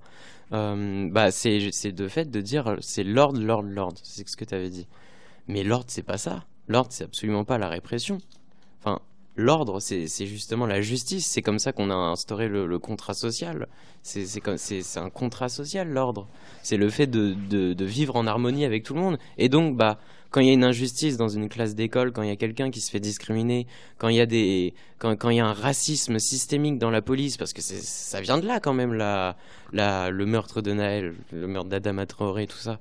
Enfin, c'est un racisme systémique qui a été quand même euh, approuvé, enfin, qui a été dénoncé par l'ONU par des délégués de, de, à propos de la police, des, des, gens qui, des experts de ça, qui, qui, ont dit qu'en France, il y avait un racisme systémique dans la police.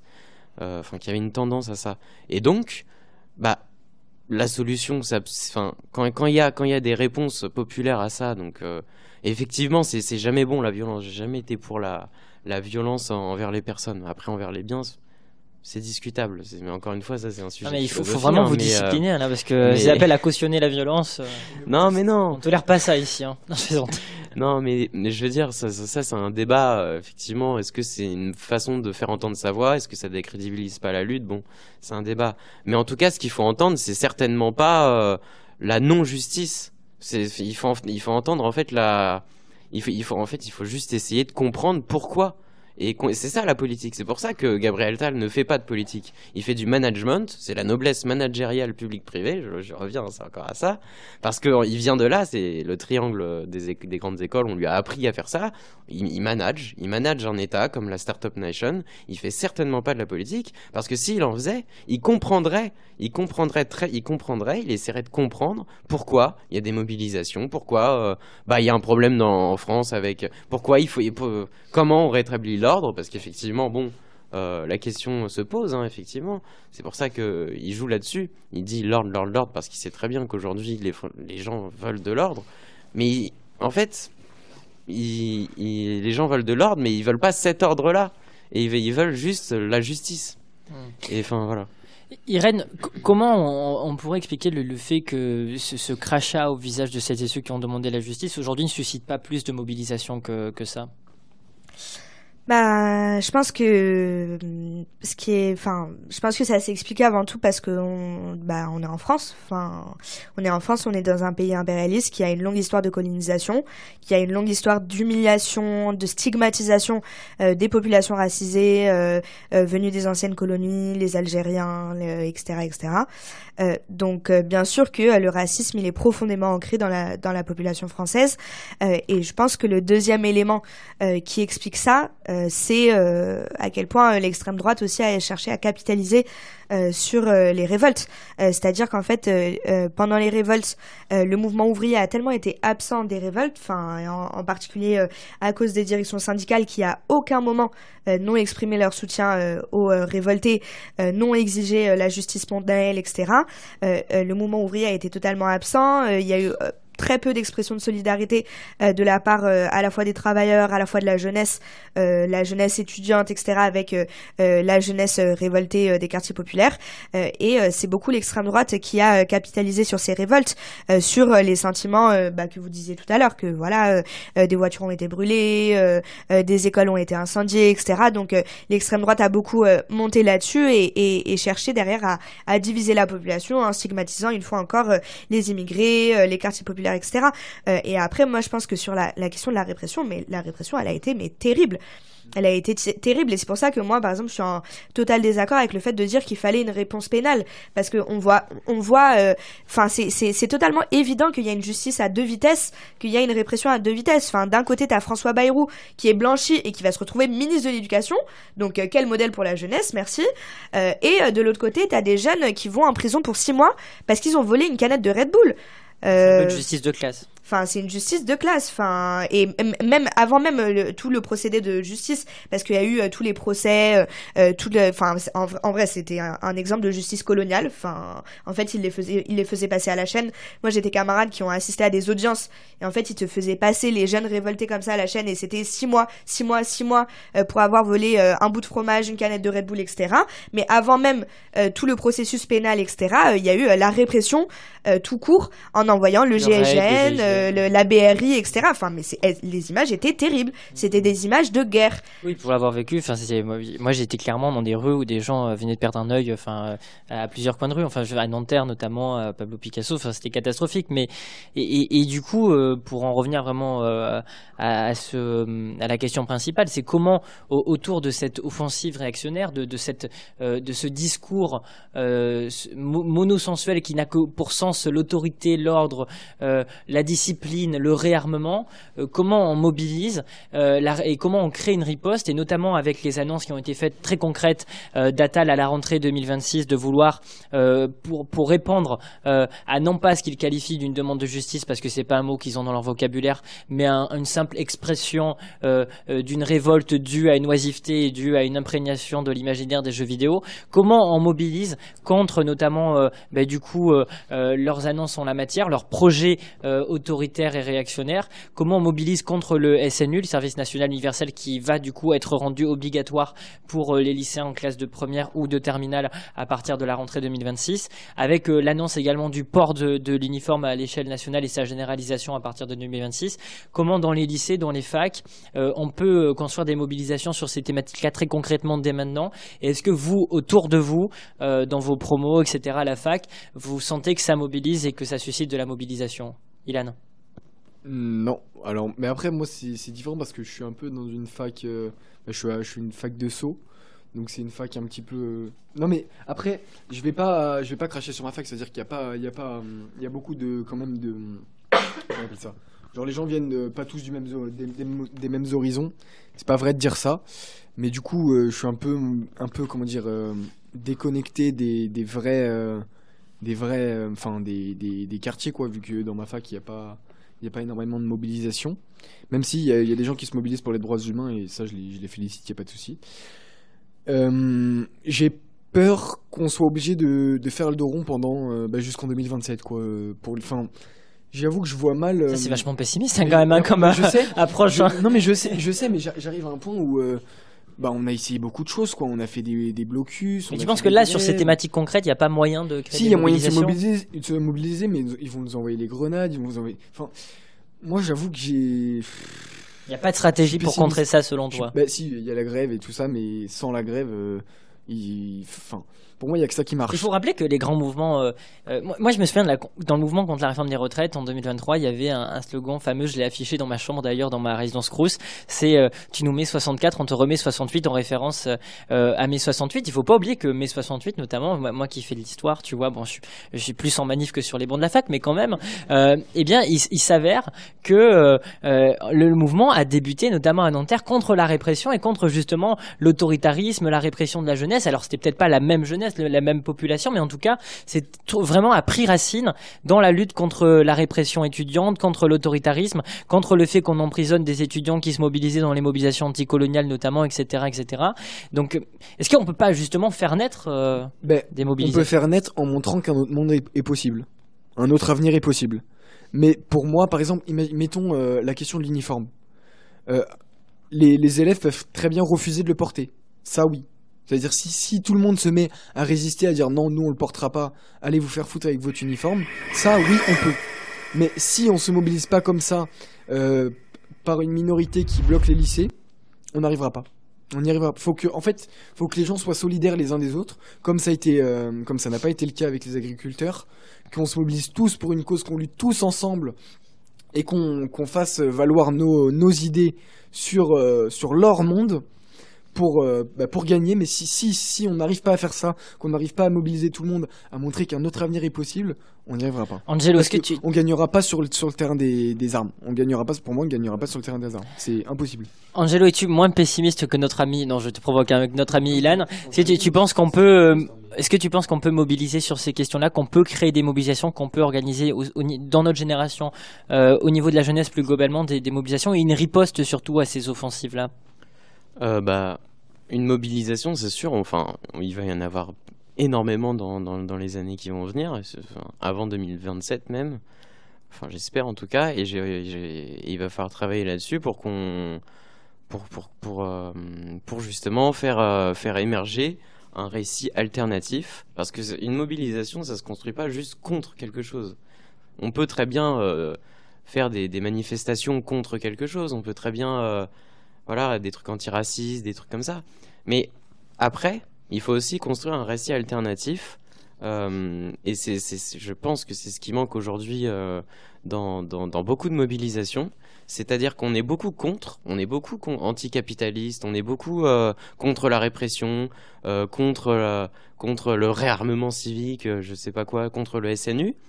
Mais on n'est pas pour par exemple, on on dit pas on dit pas beaucoup qu'on est pour, par exemple, l'harmonie des êtres humains. On ne dit pas qu'on est pour bah pour la, la, la, oui, vivre en harmonie, pour par exemple la sécurité sociale de l'alimentation, pour pour un, autre monde, un monde. Euh, enfin, en tout cas, il faut, il faut, je pense que l'enjeu dans les années à venir, euh, c'est un de mobiliser, de, de, faire prendre conscience aux gens euh, que bah, c'est pas bien la répression, mais je pense qu'ils vont vont s'en rendre compte au bout d'un moment, notamment avec les JO, ce genre de choses. Et d'ailleurs, l'exemple des JO est, très très probant parce que on est contre les JO. Enfin, on, dit souvent, euh, ouais, j'aime pas la façon dont sont organisés les JO, mais on ne dit pas quel JO on voudrait à la place. Et enfin, en tout cas, quel euh, sport populaire on voudrait à la place. Et, euh, et ça, ça serait intéressant de développer des récits alternatifs. Je pense qu'on va, en parler. Mais alors, juste avant, Irène, toi, quel regard tu portes sur les possibilités de, mobilisation sur ces sujets qu'on vient d'évoquer et, si tu portes un regard euh, positif à savoir que les mobilisations vont, advenir, euh, eh bien, comment tu penses qu'il faut les, organiser Avec quel projet Enfin, avec quel débouché Je me permets de t'interrompre deux secondes parce qu'il y a Moody euh, qu'on salue qui a fait un raid sur la chaîne. Donc, soyez les bienvenus. Peut-être Richie, tu peux redire un peu où est-ce qu'on est, ah, c'est quoi la barricade et tout ça. Chers amis, euh, on va faire une contextualisation. Alors nous sommes sur au poste avec notre ami euh, David Dufresne qui est en régie, qui s'occupe de tout et qui me laisse la main euh, sur cette émission pour maltraiter ces trois jeunes qui me font face. Enfin je dis ces trois jeunes comme si j'étais un vieillard. Mais alors en, gros cette émission La Barricade, c'est une émission que bah, David m'a confiée en quelque sorte depuis maintenant. Bah, là c'est le troisième mois et qui vise à donner la parole aux jeunes qu'on n'interroge pas souvent, à qui on donne pas souvent la parole. Et en l'occurrence, on a trois jeunes militants qui sont là, qui sont plus que des terres. On a Ilan euh, Gabé, qui est étudiant euh, en droit, euh, qui se mobilise sur tout un tas de questions. On a Angelo, qui est également étudiant en droit. Décidément, ils ont fait une, alliance, une coalition ce soir, et qui, lui, est militant chez PEPS, Mouvement pour une écologie sociale et populaire. Et on a Irène, dont je suis désolé, mais j'ai complètement zappé ton, ton nom de famille.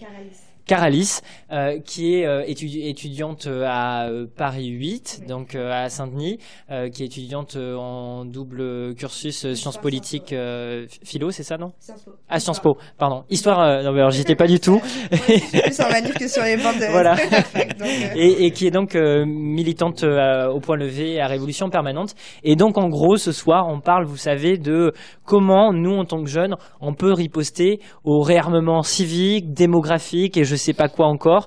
Vous savez, à, à, Monsieur Macron et à Tal qui ne cessent de, parler d'armement, de réarmement, de guerre, euh, de désastre, de crise en permanence. Comment, en quelque sorte, contre ce monde pourri qui nous est pas du tout favorable, contre ces gens qui nous font la guerre en tant que jeunes, on peut construire la mobilisation Et on en était là. Et en l'occurrence, j'interrogeais Irène sur euh, le, le fait de savoir comment elle voit les potentielles mobilisations de notre génération autour de la généralisation du SNU et euh, autour de la généralisation du port de l'uniforme en 2026. Est-ce que mon, mon, mon, récap était pas mal, David? Écoute, attends, excuse-moi. Écoute, euh, Moody euh, semblait. Non, non, ne t'inquiète pas, j'ai un micro. C'est adorable. Euh, semblait, euh, semblait dire que c'était absolument parfait et, et je suis d'accord avec elle. Et bravo, bravo à toi et à vous la main. À Vous la main. Alors, Irène.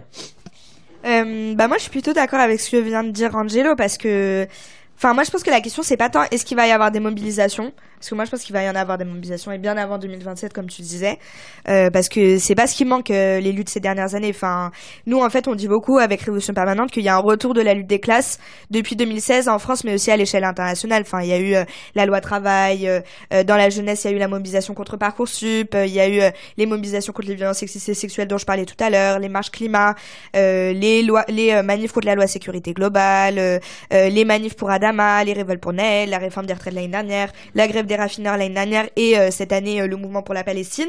Euh, donc en France, il y a totalement un retour de la lutte des classes à l'international aussi. Enfin, je veux pas toutes les citer, mais on a assisté à énormément de révoltes à l'international.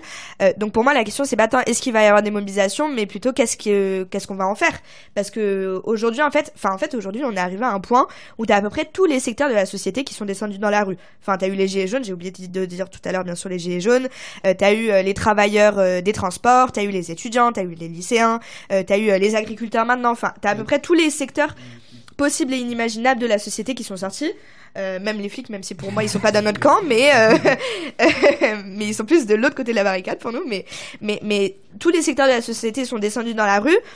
Maintenant, la question, c'est comment est-ce que tu passes, euh, entre guillemets, de la révolte à la révolution, j'ai envie de dire. Et comment est-ce qu'on fait pas juste que se battre contre, mais comment est-ce que euh, on finit par gagner? Parce que la réalité, c'est aussi que ça fait très longtemps qu'on n'a pas gagné une lutte.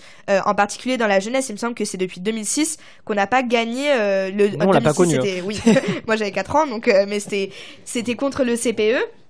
Mais, mais c'est la dernière victoire revendicative du mouvement étudiant. Donc aujourd'hui, je pense qu'il faut redonner des perspectives à la jeunesse. Euh, et pour moi, ça se fait, comme disait Angelo, en ayant aussi un programme en positif. Euh, et, et, pour moi, ça touche la question de la précarité. Enfin, je pense qu'il faut revendiquer euh, un SMIC, euh, un revenu étudiant à la hauteur du SMIC, qui soit financé par un impôt sur les grandes fortunes. En fait, on peut avoir des revendications qui touchent à la sécurité alimentaire, comme on disait tout à l'heure. il faut avoir des revendications, évidemment, sur la question de l'autoritarisme et de quelle école on veut, quel savoir on veut, quelle éducation on veut, quelle université on veut, etc. Enfin, c'est tout un tas de problématiques qui doivent se poser aujourd'hui à nous parce que une donnée essentielle pour voir comment est-ce qu'on se bat dans les mobilisations futures, c'est de tirer aussi les bilans des mobilisations précédentes. Et un, une des limites des mobilisations précédentes, c'est que la jeunesse avait peu de programmes en propre. L'année dernière, en fait, il y a 150 000 jeunes euh, qui sont descendus dans les rues euh, contre la réforme des retraites, mais la jeunesse est très peu apparue dans les rues en tant que secteur spécifique de la population qui avait d'autres revendications que le retrait de la réforme des retraites. Donc c'est tout un tas de limites dont il faut tirer les bilans pour pouvoir avancer. Euh, et après, je pense qu'aujourd'hui, les jeunes, ils sont très très politisés, hein, enfin, contrairement à ce que disent les politiciens, etc. Donc. Euh. alors justement, euh, sur cette question du, récit, du monde que l'on veut construire après, que l'on veut imposer, du moins avec urgence demain, le, plus tôt possible, est-ce qu'on peut pas nous-mêmes choisir le terrain sur lequel se mène la bataille et dire effectivement on descend massivement parce que ça peut susciter des mobilisations contre cette offensive autoritaire et actionnaire contre le SNU, contre les attaques au niveau de la abaya, contre la généralisation du port de l'uniforme et cette police du vêtement, cette police de, des convictions, cette police des opinions, euh, contre cette policiarisation de la société si je puis le dire ainsi, euh, cette mise au pas euh, qui, est, qui a orchestré de la jeunesse, contre ça mais aussi en, en, ayant pour objectif clair nous les jeunes de mettre au, au centre, au milieu de la table les vrais sujets, les véritables urgences, la crise sociale avec euh, une grande majorité d'entre nous qui, qui crèvent, qui est en asphyxie sociale avec euh, la plupart de nos potes et nos camarades qui font la queue pendant des heures en plein froid, en plein hiver dans des distributions alimentaires, avec des étudiants qui sont mal logés, qui sont logés dans des conditions indécentes, tu le disais Irène tout à l'heure. Euh, comment on met du coup l'urgence sociale et l'urgence écologique aussi, qui est un des sujets majeurs de notre génération et l'urgence absolue et qui est vraiment vitale pour le coup. Comment en, gros on est, on passe du contre l'autoritarisme qui est imposé et qui est l'agenda du pouvoir à notre agenda à nous, à savoir la résolution des, urgences écologiques et sociales. Ilan. Tu peux pas mes questions. Hein. En, gros, tes, questions, sont hyper larges du coup. Euh. Mais en gros, comment euh, sur l'idée de, défaire l'offensive autoritaire et réactionnaire du pouvoir. En gros, comment euh, on, dénonce ça, mais aussi on impose euh, les véritables sujets, les véritables urgences, à savoir l'urgence écologique et sociale dans le, combat et dans notre agenda militant. Bah, c'est simple, en imposant un contre-discours partout où on le peut. Enfin, pour moi, c'est la, la mère des batailles.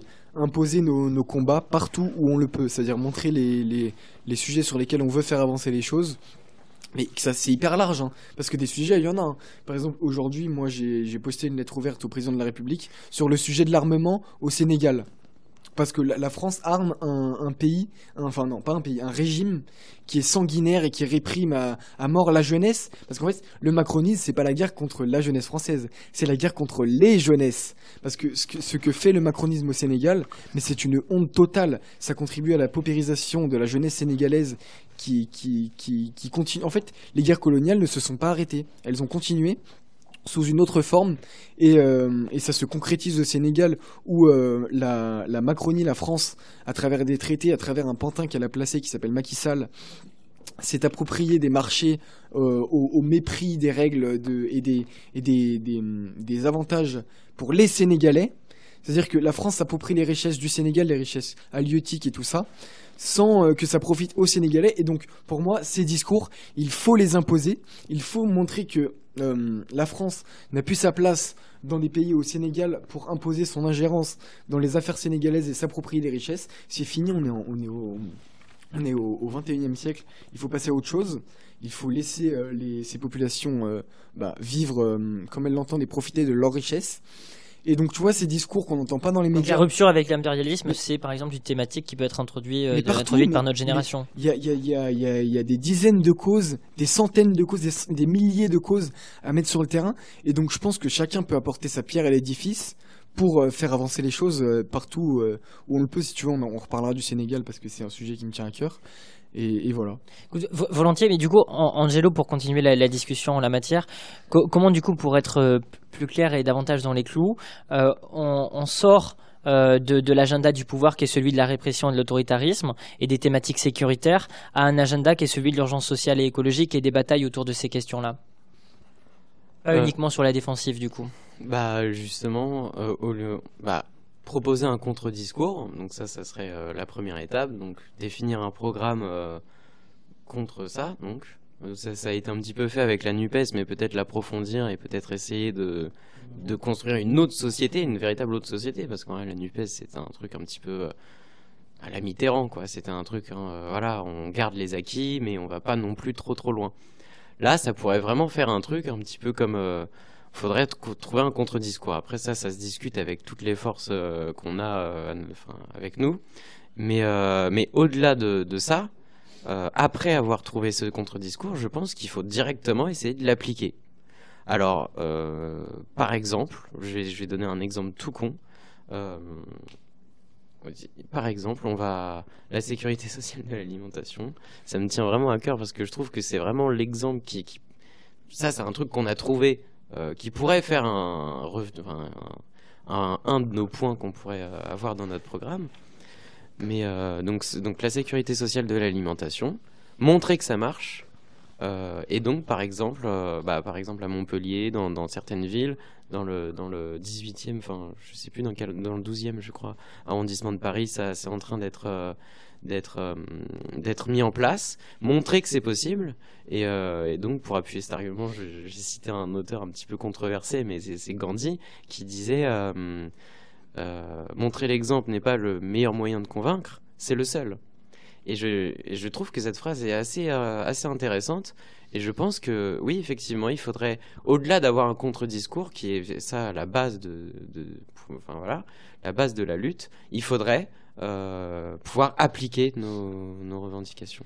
C'est bien, on voyage ce soir, enfin la barricade voyage euh, du Sénégal euh, en passant par l'Inde. Euh, Irène, du coup, co- comment on impose l'offensive sociale euh, et écologique face à l'offensive réactionnaire autoritaire? Bah déjà, je pense que, enfin, je pense qu'il faut être clair sur euh, l'avenir qu'ils nous proposent, qui est un avenir de destruction, de misère, de guerre. Enfin, moi, je trouve c'est intéressant ce que tu disais, Ilan, sur le Sénégal, parce que je pense que l'offensive autoritaire du gouvernement, elle est pas du tout déliée de la crise de l'impérialisme français en Afrique, euh, avec euh, les coups d'État qu'il y a eu au Mali, au Niger, au Burkina Faso.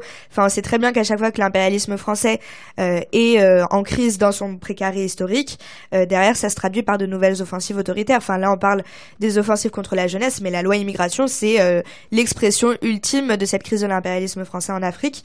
Donc, je pense que c'est un élément important. Et après, au-delà de la crise de l'impérialisme français, euh, on voit aussi qu'on est dans une situation internationale euh, euh, totalement instable avec euh, le retour de la guerre en Europe, la guerre en Ukraine, euh, le génocide actuellement mené en Palestine, euh, et qu'en fait, aujourd'hui, ce que cherchent à faire les gouvernements de nous, c'est de la future chair à canon. Et par exemple, la loi de programmation militaire qui a été adoptée au Parlement, c'est une loi qui a pour objectif de se préparer en vue de futurs conflits de haute intensité. Donc, ils cherchent à faire de nous de la chair à canon. Euh, ça pose en fait la question d'une possible mobilisation nationale de la jeunesse. Donc, je pense qu'il faut être clair sur l'avenir qu'ils nous proposent. Il y a cette question de la guerre, la question de l'écologie et la question de la misère. Enfin, pour moi, c'est les, trois questions un peu clés, on va dire. Euh, et, quel contre-avenir, nous, est-ce qu'on veut défendre? Euh, et, et, pourquoi est-ce qu'on se bat? Donc, pour moi, il y a la question effectivement de comment est-ce qu'on résout déjà, premièrement, la question de la crise écologique. Et là-dedans, la jeunesse, elle a tout à fait son rôle à jouer en lien avec les, différents secteurs du monde du travail, comme on disait dans, dans la première partie sur euh, la question des agriculteurs. Enfin, tous les étudiants qui sont dans des filières scientifiques, ils devraient pouvoir mettre à profit leur savoir pour en fait euh, résoudre la question de la crise écologique en lien avec les travailleurs euh, euh, de différents secteurs, les travailleurs des raffineries, les travailleurs des transports. Enfin, bien sûr que si tu penses en fait une restructuration des transports en France et dans le monde entier, en fait, tu peux rapidement parvenir à des solutions très importantes pour la question de la crise écologique. Mais, mais, mais pour plein d'autres questions, en fait, la jeunesse, elle a son rôle à jouer. Et pour moi, la, la question centrale là-dedans, c'est quel programme, mais c'est aussi quelle stratégie?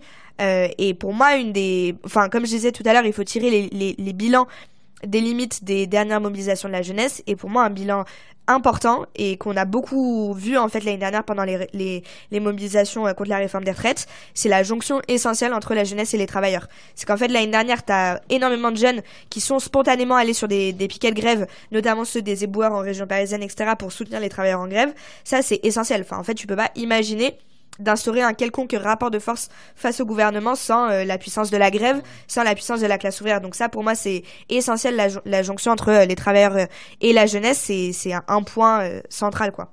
Est-ce que, par exemple, très concrètement, un mot d'ordre comme euh, des milliards pour, euh, pour la planète, pour la Terre, pour l'écologie et pas pour la guerre, c'est un truc sur quoi on pourrait organiser une mobilisation et, structurer. C'est vrai que j'ai toujours l'impression que dans les mobilisations sociales, et nous les jeunes notamment, on est dans une attitude passive ces dernières années et on n'impose pas notre propre agenda, on attend à chaque fois que le pouvoir nous matraque pour ensuite réagir et, et on, on, ne prend pas nous-mêmes l'initiative d'organiser des mobilisations euh, massives et d'organiser le rapport de force, de gagner le bras de fer. Est-ce qu'on pourrait pas euh, si c'est pas quelque chose que vous, qui vous trouvez pertinent que d'organiser, je sais pas moi, au printemps, euh, au mois de mars, dès maintenant, euh, organiser des mobilisations autour de cette question-là, de dire que nous, la jeunesse, on ne veut pas être une chair à canon pour aller faire la guerre, comme l'a très bien dit Irène, mais on veut que les milliards, ils soient non pas du coup pour la guerre, mais pour la planète qui est en danger, qui brûle littéralement, pour lutter contre la misère que l'on subit. Parce que ça, c'est pas un mot d'ordre sur lequel très concrètement, à la base, dans nos lycées, dans nos universités, on peut dès maintenant au début de ce mois de février construire des mobilisations euh, qui partent de, la base. Et je, dis ça parce que c'est vrai que je le disais au début de l'émission, on est le 7 février 2024, euh, il y a 90 ans, euh, le 6 février 1934, les fascistes gangrénaient l'Europe entière, l'Allemagne avec Hitler, l'Italie avec Mussolini, et ils ont tenté de prendre le pouvoir en, France avec de nombreuses ligues fascistes qui ont tenté de prendre l'Assemblée nationale notamment. Et, c'est vrai que ce qu'ont fait les ouvriers à la base, et, les jeunes, notamment à l'époque, beaucoup de jeunes, dès le 7 février, du coup 1934, euh, il y a 90 ans, ils n'ont pas attendu face à ce climat euh, où la réaction et l'extrême droite et les fascistes étaient présents, que d'en haut, les directions disent, euh, eh bien, mobilisez-vous massivement, parce qu'en réalité, c'était loin d'être le cas. Les, structures syndicales ne pouvaient pas se blairer entre elles, CGT, la CGTU, le, le, Parti socialiste, donc la SFIO de l'époque, et le Parti communiste se faisaient la guerre et ne voulaient absolument pas du tout parler d'unité. Et dès le 7 février en province, et le 9 février à Paris, euh, les jeunes se sont mis à, gueuler et les travailleurs et les ouvriers, unité, unité antifasciste. concrètement, on ne peut pas, nous, euh, les jeunes, par le bas, organiser euh, ces mobilisations-là et les imposer. Ilan. J'adore tes questions, vraiment. bah, hum, moi, j'ai encore une fois, je suis pessimiste, je suis chiant un peu, hein. mais parce que je, je suis d'accord sur l'idée, je trouve ça génial et tout, mais il faut que les gens adhèrent quoi. Et je trouve que hum, bah, il y a des choses à faire évidemment, il y a du, il y a du progrès, mais est-ce qu'on va réussir à faire adhérer des gens à des causes pour faire avancer les choses plutôt que les faire bah, les faire reculer, euh, que ce soit des lois, euh, enfin faire reculer des lois.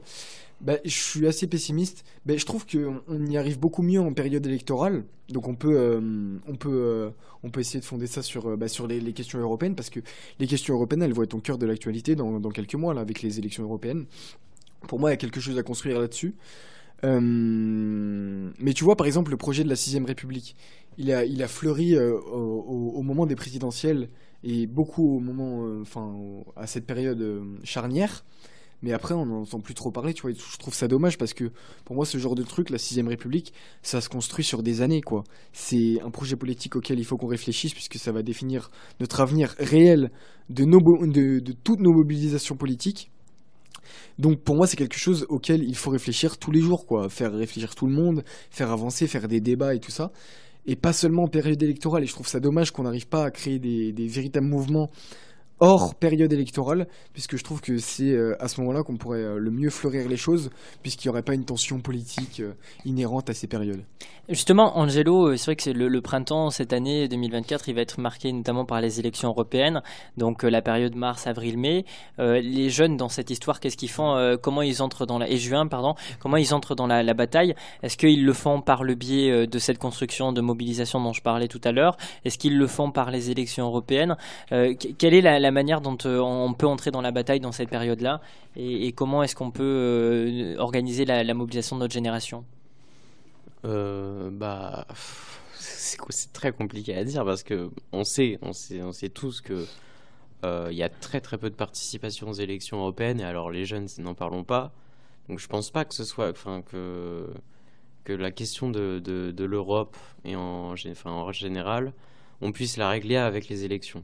Enfin, ça serait bien, ça serait, ça, ça, serait bien, mais je pense vraiment pas que. Enfin, oui, c'est ça, on peut, on peut pas la régler par les élections. C'est vrai que t'as pas du tout dit ça. Mais, euh, mais donc, la question, c'est de, c'est comment on se mobilise. Et à, et à ce moment-là, euh, bah, il faut trouver des sujets. Je sais pas. Euh, par exemple, on pourrait euh, on pourrait demander une autre Europe, une autre vision de l'Europe, parce qu'effectivement, on peut contester la, cette, la vision de l'Europe qu'on a aujourd'hui. Enfin, l'Europe quasiment fédéraliste avec, avec le libre-échange et tout. On peut contester toute cette politique qu'ils mettent. Par contre, il nous faut aussi un récit, une contre-Europe. Par exemple, une Europe confédérale euh, à l'image du, confédéralisme démocratique euh, de, de, de, certaines organisations. Et c'est pour rebondir à ce que tu disais euh, sur la sixième République, ça pourrait aussi une sixième République, pour, ça pourrait très bien être une, par exemple une seconde commune mmh. ou une, en, tout cas une, une, une Europe confédérale.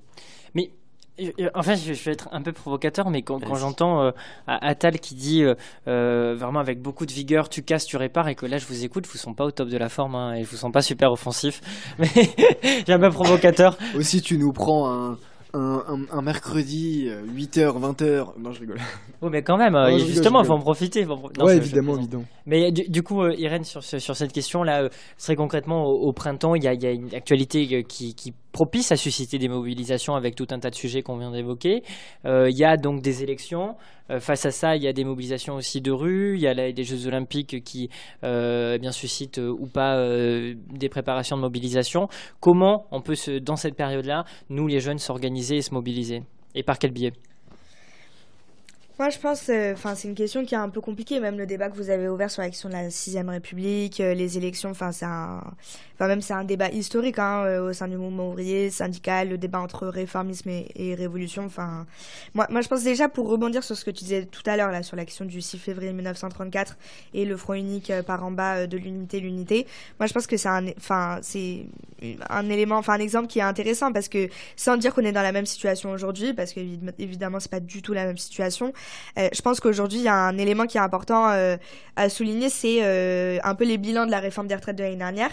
et les bilans de l'échec du mouvement contre la réforme des retraites et de pourquoi est-ce qu'en fait on n'a pas gagné alors qu'en fait on a été des 3 millions de personnes à, descendre dans les rues et je pense que un, une des raisons qui explique cette défaite là c'est le truc que tu disais tout à l'heure le refus de l'unité euh, et notamment, je pense que, euh, bon, même si en fait il y a eu une, une, intersyndicale historique entre tous les syndicats du mouvement ouvrier qui se sont retrouvés, etc., il y a eu aussi une tentative de division en réalité euh, de la classe ouvrière, des différents travailleurs. Enfin, par exemple, le refus d'élargir les revendications à la question de l'augmentation des salaires, ça a fait que ça a empêché l'immense majorité des travailleurs les plus précaires de rentrer dans la bataille. Parce que par exemple, si tu prends les travailleurs sans papier, les travailleurs immigrés, ils vont tous partir à la retraite après 64 ans.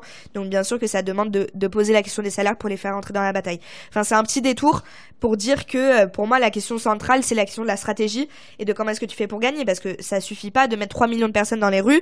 Derrière, il faut une stratégie pour gagner. C'est celle de la grève générale. C'est euh, pas celle, en fait, des journées saute mouton, etc. Après, pour rebondir sur le truc de, enfin, sur la question des, de, de la sixième république, des élections, les élections européennes, etc. Enfin, moi, je pense que les élections, évidemment, c'est euh, un moment de politisation très important. Enfin, nous, on n'est pas anti-élection. Justement, je t'interromps juste à ce sujet en lisant une des questions à ce sujet euh, de quelqu'un qui nous dit dans le chat 25 millions de jeunes électeurs en France, ça pourrait peser dans les résultats si mobilisation pour voter ou non.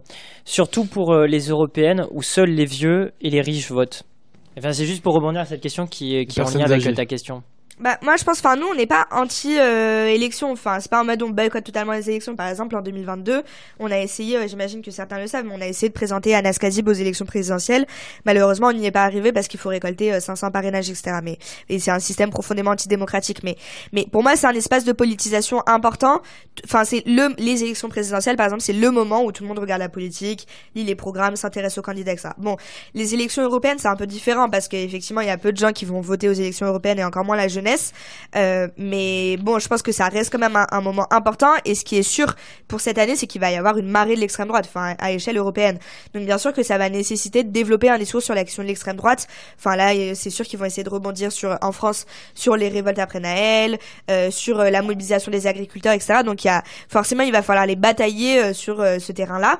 Euh, mais après, moi, je, moi, je serais plutôt pour dire qu'on n'a rien à attendre des institutions et que pour moi, le problème du programme de Mélenchon, de la de la sixième République, etc., euh, c'est que au-delà du, du, du, possible ou pas, hein, parce qu'on peut déjà discuter sur est-ce que c'est possible ou pas de mettre en place une, sixième République. Moi, déjà, j'ai des doutes là-dessus, mais bon, ça, on peut en discuter.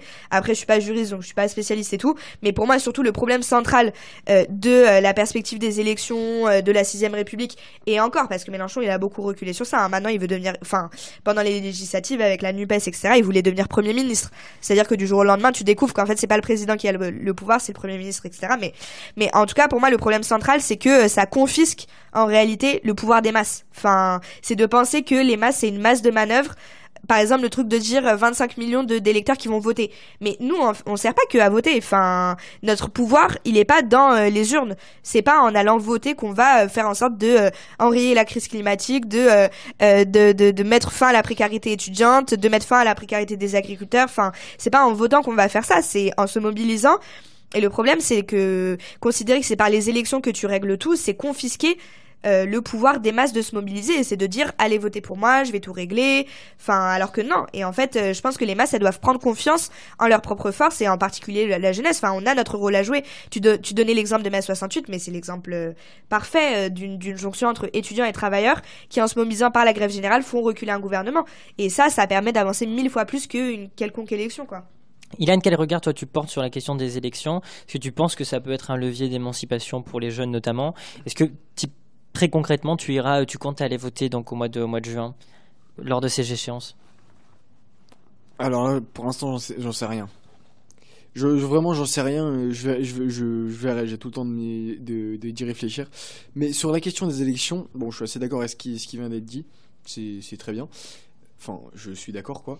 Mais euh, je rajouterais que euh, le problème des, de la 5ème République, c'est que euh, on élit quelqu'un tous les 5 ans et ça s'arrête là. Voilà. Et ceci a été forcément renforcé par la révision constitutionnelle de 2000 qui a consisté à réduire le mandat présidentiel euh, qui était de 7 à 5 ans pour le mais ça je, vraiment j'insiste. Je sais que c'est chiant un peu c'est du droit constitutionnel c'est chiant. Mais en gros euh, on a voulu euh, réduire le mandat présidentiel et le caler sur le mandat des, des, députés ce qui fait que maintenant on élit un président et puis après on lui donne une majorité parlementaire à l'Assemblée et on ferme sa gueule pendant 5 ans. Il a le pouvoir c'était mieux avant alors non, mais ça peut être mieux différemment. Ça peut être mieux à l'avenir parce que pour moi, ce système, il est complètement euh, obsolète. Il, ne marche pas. Il fait que les gens ne se politisent pas, ne vont pas dans les urnes. Donc pour moi, enfin, je vais, je vais même aller plus loin. Pour moi, des élections euh, de, de l'Assemblée nationale plus récurrentes que tous les 5 ans, ça serait mais mille fois mieux parce que ça permettrait aux gens de vraiment s'impliquer sur ce qu'on veut l'année prochaine et de comment on va faire pour, euh, pour présenter des idées plutôt que de faire une campagne tous les 5 ans qui est suivie par, euh, par de moins en moins de Français parce qu'il y a moins, de, moins, en moins, moins de Français qui votent parce qu'ils ont compris que ça servait à rien, que le, système était complètement phagocyté et que nos, nos, institutions étaient complètement mortes et qu'elles servaient plus à rien, qu'elles ne pourraient rien changer. Donc pour moi, on peut changer les choses, on peut euh, un autre monde et donc pour moi évidemment la sixième est possible et elle est souhaitable. Bon, alors toi, Angelo, la, question, je pense, elle ne se pose même pas parce que tu as 17 ans, donc je sais pas si tu pourras, euh, tu pourras pas voter tout court. Si, je pourrais ah, si, tu vois. J'aurai 18 ans en avril. Ah, ben voilà, voilà, tu, tu pourrais accéder à cette, euh, à cette échéance euh, et tu comptes y, participer. C'est pour toi un levier d'action ou... alors, participer dans le sens aller voter pour quelqu'un, je ne sais pas si ça peut être un levier d'action. par contre, effectivement, envoyer ses idées politiques dans les élections, enfin dire que on, par exemple, je sais pas, une force jeune qui, qui mettrait ses idées politiques dans, dans, le débat, aller débattre avec, avec les gens qui, qui veulent représenter euh, la France à l'Union européenne et, proposer, par exemple, le confédéralisme démocratique, bah ça, ça pourrait permettre une conscientisation de, des gens, ça pourrait bousculer les idées, ça pourrait permettre aux, gens de comprendre les enjeux et, et, effectivement de pouvoir après les mobiliser dans d'autres mobilisations. Pas forcément dans, dans l'espoir de gagner les élections pour réformer le système. Ilan, tu voulais ajouter un truc? Ouais, j'ajoute que les élections c'est bien beau, mais s'il n'y a pas une volonté politique derrière de réel changement, il se passera rien. Les, élections ne changeront pas le système. Voilà, je voulais rajouter ça. Mais d'autant que les, gens, et encore plus dans notre génération, ne voient pas du tout l'intérêt de, cette, de cette échéance et les enjeux qu'il qui peut y avoir derrière. Mais parce qu'on nous a appris que ça, ça servait à rien, quoi. On nous a montré. Bah, non, mais c'est vrai, depuis des années, on nous dit. Euh, euh, allez voter, ça va changer les choses. Il n'y a rien qui change. Les gens sont toujours plus pauvres. Les gens sont, le, le, système est toujours plus raciste. Le colonialisme n'a pas cédé. Enfin, donc euh, pourquoi aller voter quoi? Qu'on, comme disait Kerry James, républicain ou PS, rangez vos promesses dans vos sacs Hermès. Hermès. Mais non, ouais, super, mais c'est très belle référence, euh, Ilan, qu'on partage tous, je pense, euh, dans, dans Racaille. Euh, mais, mais, alors, du coup, c'est vrai que moi, chez les jeunes euh, militants bah, que je, je rencontre, notamment vous, mais aussi beaucoup d'autres, euh, cette échéance du, des européennes, c'est pas forcément celle qui suscite de la mobilisation. Par contre, juste après, ou dans la foulée, du moins, il y a une autre échéance qui est pas électorale, qui est celle des Jeux Olympiques.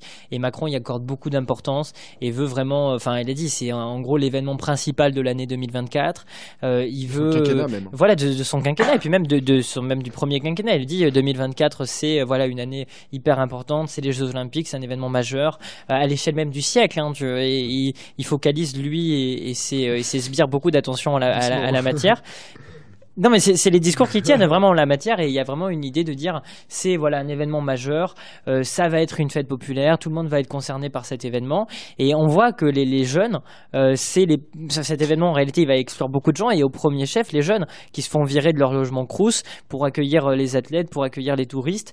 Et est-ce que du coup vous c'est une mobilisation euh, qui vous parle Est-ce que vous allez vous y prendre part? Est-ce que justement vous ne penseriez pas que c'est une manière éventuellement pour la jeunesse que de faire entendre sa voix et que de, faire chier le pouvoir durant, cette, durant sa fête euh, des, des, JO, et je dis bien sa fête qui n'est pas forcément la leur. Irène? Pour changer, on commence à gauche. Enfin, de sur ma gauche. c'est très gentil ça. euh, bah oui, totalement. Enfin, moi j'habite à Saint-Denis, donc euh, moi je m'attends à vraiment vivre un enfer cet été. Euh, et je pense que les Jeux Olympiques, c'est une question qui est politique de A à Z. Enfin, déjà, avant les Jeux Olympiques, euh, tous les chantiers, etc. Enfin, par exemple, on sait que il y a beaucoup de travailleurs sans papier qui ont travaillé sur les chantiers des JO dans des conditions terribles, etc. Donc, dans un moment où la loi immigration est en train d'être appliquée, qui est une loi profondément raciste, xénophobe, qui va durcir les les expulsions et selon laquelle les, régularisations vont être facilitées alors que c'est un, énorme, un énorme mensonge. Enfin, je pense que la question, par exemple, antiraciste euh, des travailleurs sans papier, etc., elle doit être au centre de, la question des JO. Et après, au-delà de ça, euh, pour moi, il y a plein de questions qui s'entremêlent. Enfin, il y a la question de la jeunesse, comme tu l'as dit. Enfin, t'as euh, des enfin des étudiants qui sont expulsés de leur crous pour pouvoir loger les athlètes et à qui on propose en retour des places, je crois, pour aller voir les jeux. Donc c'est déjà, ils vont même plus avoir de toit au-dessus de leur tête, mais par contre, on leur propose d'aller euh, regarder je sais pas quel match. Euh, mais euh, mais après, au-delà même de, de, la question de la jeunesse, ça va toucher à plein de questions différentes. Enfin, il, va y avoir les transports aussi. On est en train de voir en fait les travers des transports qui vont voir leur cadence accélérée, leurs conditions de travail être dégradées, etc. Et après, même pour tout simplement les habitants de la région parisienne, ça va être un enfer. Hein. Enfin, déjà du point de vue de des prix euh, enfin, rien que le pass Navigo, je sais plus combien ça va être l'augmentation, mais je crois que. Le ticket à 4 balles. Le ticket. Oui, voilà, mais c'est incroyable, quoi. Enfin, déjà, les, les, les prix du métro sont énormissime mais alors euh, vraiment là on s'attend Madame à... Pécresse vous dirait qu'il faut anticiper les achats. Oh là là. mais il me semble qu'ils vont en plus mettre euh, énormément de mesures répressives en place. Enfin là on est déjà en train de le voir. surveillance algorithmique. Les passes les passes. les passes. Enfin déjà en ce moment alors qu'on n'est même pas encore au JO on voit des, des keufs mais partout dans Saint-Denis. Mais alors euh, qu'est-ce que ça va être au moment des JO et après surtout on sait quelles, quelles conséquences ça va avoir sur le long terme. C'est-à-dire ça va être de la gentrification. C'est-à-dire qu'ils vont nettoyer en fait les quartiers populaires Enfin, par exemple, les, enfin, il y a énormément d'études qui ont montré que les Jeux Olympiques, que ce soit en Grèce, au Brésil, etc., en fait, ça a conduit à euh, une destruction des favelas, une, gentrification, etc. Donc, euh, bien sûr que les JO, ça va être un moment euh, très important de mobilisation et qu'il va falloir en fait aussi se battre pour mettre la pression sur les organisations syndicales pour qu'elles appellent à la mobilisation. Parce que Sophie Binet, attention, elle a dit au début qu'on n'allait surtout pas faire chier le gouvernement pendant les JO, quoi. Donc, hmm. donc, ça va être important de mettre la pression aussi, quoi. Mais d'autant que comme tu tu le dis très bien, c'est vrai qu'il y a des mesures qui sont euh, prises, euh, notamment sur le plan sécuritaire autour des JE, qui sont présentées comme des mesures d'exception par le pouvoir, en réalité vont être mises dans le droit commun, et notamment sur, en ce qui concerne la, surveillance algorithmique. Et, Ilan, je te vois réagir, ah ouais, non, parce que là. Pour moi, ça, c'est l'une des pires choses, comment on s'est fait avoir. Bah, J'en veux pour preuve la loi Stilt qui date de 2017, il me semble, qui a fait rentrer des dispositions qui étaient dans la loi du 3 avril 1955. Alors la loi du 3 avril 1955, c'est la loi sur l'état d'urgence qui a été créée pour réprimer les Algériens. Voilà. Euh, je tiens à le dire. Quand on dit euh, faut déclarer l'état d'urgence, je vous rappelle que ça a été une loi qui a été créée pour réprimer les Algériens. Voilà. Donc, des dispositions qui étaient inscrites dans cette loi, qui a été créée pour réprimer les Algériens, je le répète, euh, au moment de l'Algérie française, voilà, je tiens à le dire. Non, mais il faut, s'en souvenir vraiment. Euh, ont été inscrites dans le droit commun, c'est-à-dire que des mesures qu'on nous présentait d'exception qui permettaient de faire face à des enjeux sécuritaires qui étaient vraiment euh, scandaleux à une époque où il fallait vraiment se protéger, il y avait une menace grave, elles sont rentrées dans le droit commun et elles permettent aujourd'hui non pas à lutter contre le terrorisme comme ça a été présenté, mais à contrôler les manifestants qui vont en manifestation. Bon, c'est un peu honnête, pardon. Mais donc, je tiens à dire à tout le monde que quand on accepte une mesure sécuritaire au prix de notre liberté, cette liberté, on la perd et on ne la reverra plus. Voilà. Vraiment. en l'occurrence, il va y avoir pas mal. Hein. Il va y avoir la surveillance algorithmique qui est présentée comme une expérimentation pendant les JO, mais qui en réalité euh, est vouée à perdurer. Il va y avoir aussi, tu en parlais, les attestations, etc. Des moutons, nous. Euh, non, mais ils nous prennent pour qui? On, fait des, petites expériences sur nos moutons qui se baladent. Euh. Non, mais pour moi, c'est vraiment un scandale, vraiment. Il faut se mobiliser absolument contre ces mesures sécuritaires parce qu'on ne retrouvera jamais notre liberté d'avant. Ouais, c'est ça. 30 octobre 2017, la loi Stilt. Voilà. Et, notamment sur les attestations aussi, qui le préfet de police et l'intérieur parle notamment du fait que face au flux, etc., de, circulation dans la capitale, avec plus de 12 millions de touristes qui sont annoncés, de visiteurs, alors que la capitale a actuellement 3, 3 millions d'habitants seulement par rapport à ces 12 millions, ben, on parle d'attestation, de confinement partiel, enfin c'est des termes qui reviennent de plus en plus, qui sont de plus en plus récurrents. Mais surtout que euh, c'est... Je me souviens plus ce que je voulais dire. Bah écoute, en attendant, une question pour Angelo, parce que toi tu es surtout militant écologiste et tu es arrivé à l'engagement militant par le biais de l'écologie. Sur cette thématique euh, de l'écologie, en quoi les Légio, ça peut susciter des mobilisations et ça doit susciter des mobilisations? Euh, bah, Sur la question de l'écologie, euh, en vrai, il y, a pas mal de, questions qui sont liées à l'aspect social en même temps. donc par exemple, un exemple vraiment très symbolique, c'est le fait qu'ils ont, rasé les, jardins de Vervilliers. Euh, et donc ça, c'est insupportable. C'est un désastre écologique. Ils vont aussi créer une... Euh, alors, je ne sais pas si c'est en lien avec les JO, je, pense, en théorie, normalement, oui. C'est la plateforme Green Doc qui va être... Euh, qui, qui, va être qui, est en train d'être faite pour, pour que les camions Amazon puissent passer et en gros, ça va, ça va raser toute une réserve euh, naturelle. Et euh, il y a une espèce en voie de disparition qui va peut-être disparaître à cause de ça.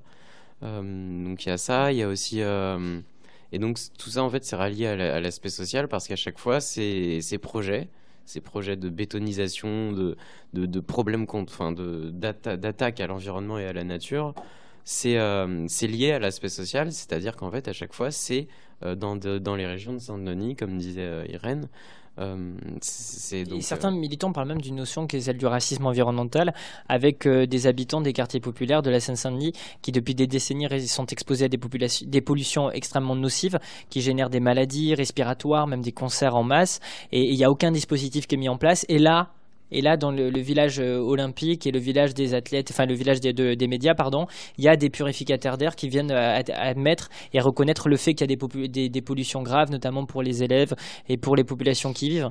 Et est-ce que justement, c'est pas une opportunité pour politiser sur ces questions? Mais si, complètement. Mais c'est justement c'est ça l'objectif de, du, mouvement, euh, enfin des mouvements de jeunes écolos. Dont, dont, qu'il faut absolument euh, mettre en avant, c'est-à-dire euh, aller dans ces quartiers et dire que non, c'est pas parce que souvent quand on va dans ces quartiers, ils nous disent bah c'est comme ça, on peut rien y faire, c'est les JO, bon voilà. mais en fait non, c'est vraiment un choix politique. C'est-à-dire on a on a choisi de, complètement de tout de tout ravager dans certains quartiers et dans d'autres créer des, des quartiers complètement qui, enfin, des trucs un petit peu paradisiaques comme ça. Et à côté, c'est Victor Hugo qui disait c'est de l'enfer des riches, c'est de l'enfer des pauvres que naît le paradis des riches. Et c'est exactement ça. C'est-à-dire, on va raser un, tout, un, tout un jardin d'Aubervilliers, et juste à côté, on va mettre un village olympique. Euh, le paradis des médias, des trucs comme ça. Est-ce que toi, tu peux nous, nous, faire un, petit topo, parce que si mes informations sont bonnes, euh, que, que l'on tire des, renseignements qui nous informent là en mhm. direct, euh, il y a des mobilisations qui se préparent au niveau des, militants, des jeunes militants écologistes. Il y a des, espaces de coordination, mhm. une coordination anti-JO notamment. Est-ce que tu peux nous faire un petit topo là-dessus? Bah oui, effectivement, il y a une, il y a une interorganisation anti-JO qui, hum, qui a été mise en place à partir de la rentrée, mais qui, qui met un petit peu du temps à se à se, mouvoir en quelque sorte. Euh, et donc dans, cette organisation, donc, il y a le collectif pour une écologie populaire et sociale, donc PEPS, euh, évidemment les soulèvements de la Terre, Extinction Rébellion, Youth for Climate, euh, et, et, donc dans, et Saccage 2024 effectivement, évidemment. qui sont des, collectifs environnementaux, qui luttent pour pour l'écologie, contre les ravages écologiques, mais pas que, démocratiques, sociaux euh, et, euh, et, même euh, sécuritaires qu'il va y avoir aujourd'hui. Et, donc, bah, effectivement, cette interorganisation va, va, essayer de lancer, par exemple, des contre-projets. Dont, vous pourrez peut-être, on pourra peut-être en parler dans pas longtemps, euh, mais, euh, mais oui, effectivement, il va y avoir beaucoup Ça fait très sérieux quand tu me vous vois. non, je, non vous pourrez. Euh, oui, non, non, mais je plaisante. Mais, mais merci beaucoup pour ce, ce, topo. On va envoyer ça à Monsieur Darmanin. Non, je, je, je plaisante. Mais c'est vrai qu'il a, il avait dit qu'il a, il a fait une conférence de presse à ce sujet et on a senti un peu l'inquiétude avec Laurent Nunez, qui est le préfet de police de Paris, où il disait qu'effectivement, il y a des mobilisations des différents collectifs que tu as cités qui sont prévues. Et il y a même une surveillance et c'est assez marrant parce qu'ils ont leur fameuse flamme olympique qui va déambuler dans la capitale où ils surveillent au cas par cas de manière très précise euh, les gens qui se sont inscrits. Et donc c'est assez révélateur de, la peur du, pouvoir euh, en, la matière. Ilan, tu, veux réagir par rapport à ouais, ça Moi je voulais m'inscrire euh, comme bénévole au JO pour, mais bon j'ai renoncé parce que je me suis dit que je passerais pas les, je passais pas les je passerai pas les, les, épreuves. Mais tu aurais pu tenter, tu aurais pu dire, regardez, moi, moi qui, qui, qui aspire au travail, on me, on me renvoie. Non, ça serait jamais passé en vrai. je suis foutu, moi. Ah bah oui, ça, c'est les incohérences du macronisme. On invite les jeunes à la discipline, au travail, et, par ailleurs, quand euh, ils s'inscrivent pour aller travailler gratuitement en tant que bénévole pendant les JO, ben, s'ils ont un profil qui convient pas, on les renvoie. Non, blague, à part, euh, moi, il y, a un sujet aussi que je veux évoquer avec vous, c'est celui du, euh, du coup, on en a parlé, euh, beaucoup parlé tout à l'heure, celui du contre-récit de, l'imaginaire. Euh, et c'est du coup ma question, c'est la suivante, c'est quel imaginaire on peut, sur lequel on peut travailler, on peut défendre pour justement mobiliser notre génération, pour organiser notre génération. quelle société face à la, à la, société qui a de multiples travers qu'on vient de décrire, quelle autre société on peut proposer notamment sur les questions écologiques, démocratiques, sociaux, comment on peut proposer une autre vision du monde et quelle serait-elle euh, finalement cette, alternative, cette bifurcation, ce, ce, cet autre monde Irène? Ça c'est une vaste question. Hein. Quel monde, quel monde on défend? Bah, Je pense euh, déjà... Euh, la base de toute réponse serait une, une société sans exploitation ni oppression, pour moi une société sans classe. Euh, c'est-à-dire une société dans laquelle euh, une minorité euh, détient pas la majorité des richesses et n'exploite pas la majorité de la population mondiale, hein, pas que nationale. et c'est une société dans laquelle la production elle serait organisée en fonction des besoins de la population et dans laquelle en fait il y aurait pas un tiers de la production alimentaire qui serait gâchée chaque année à cause des besoins de profit de la grande distribution agroalimentaire.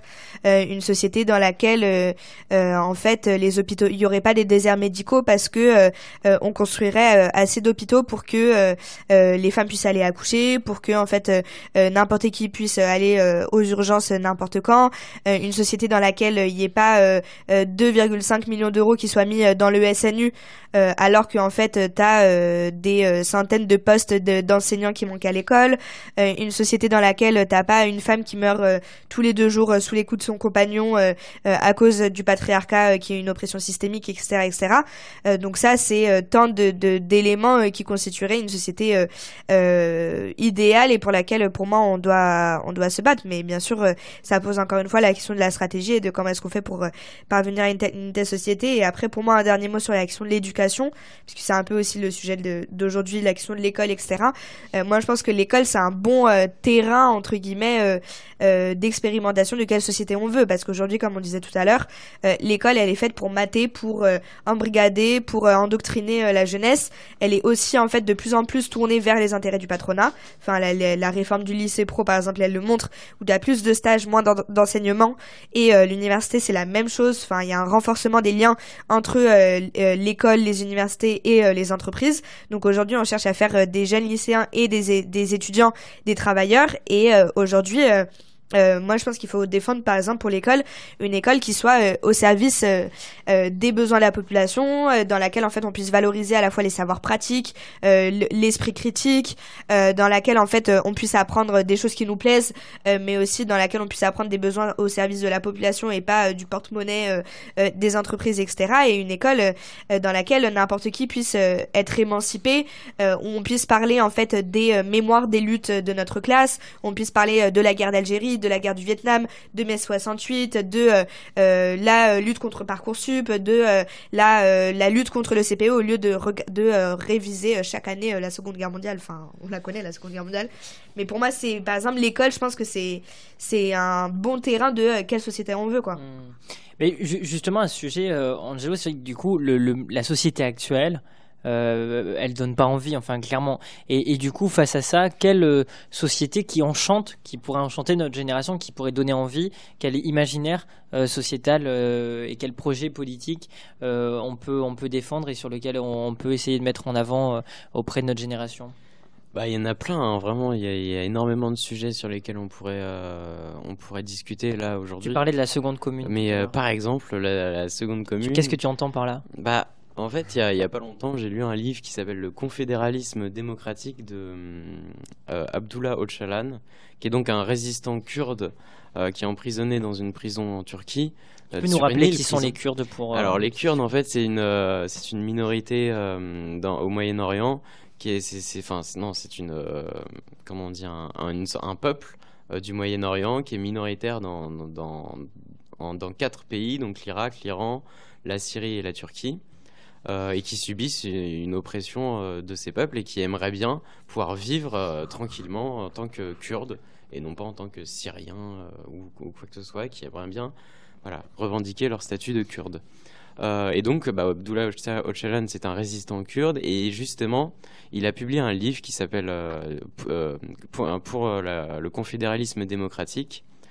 et en fait, dit quoi dans ce livre? Et dans ce livre, il dit que bah, il faut en, fait, en fait l'État-nation est un État qui est objectif, enfin, qui est forcément oppresseur envers les minorités et envers euh, toutes les, nuances qu'un peuple peut, avoir. C'est-à-dire à chaque fois on dit ah bah, il y a une nation, il y a, une religion la plupart du temps, il y a un, euh, y a une hymne, il y a, y a, y a un drapeau, tout ça.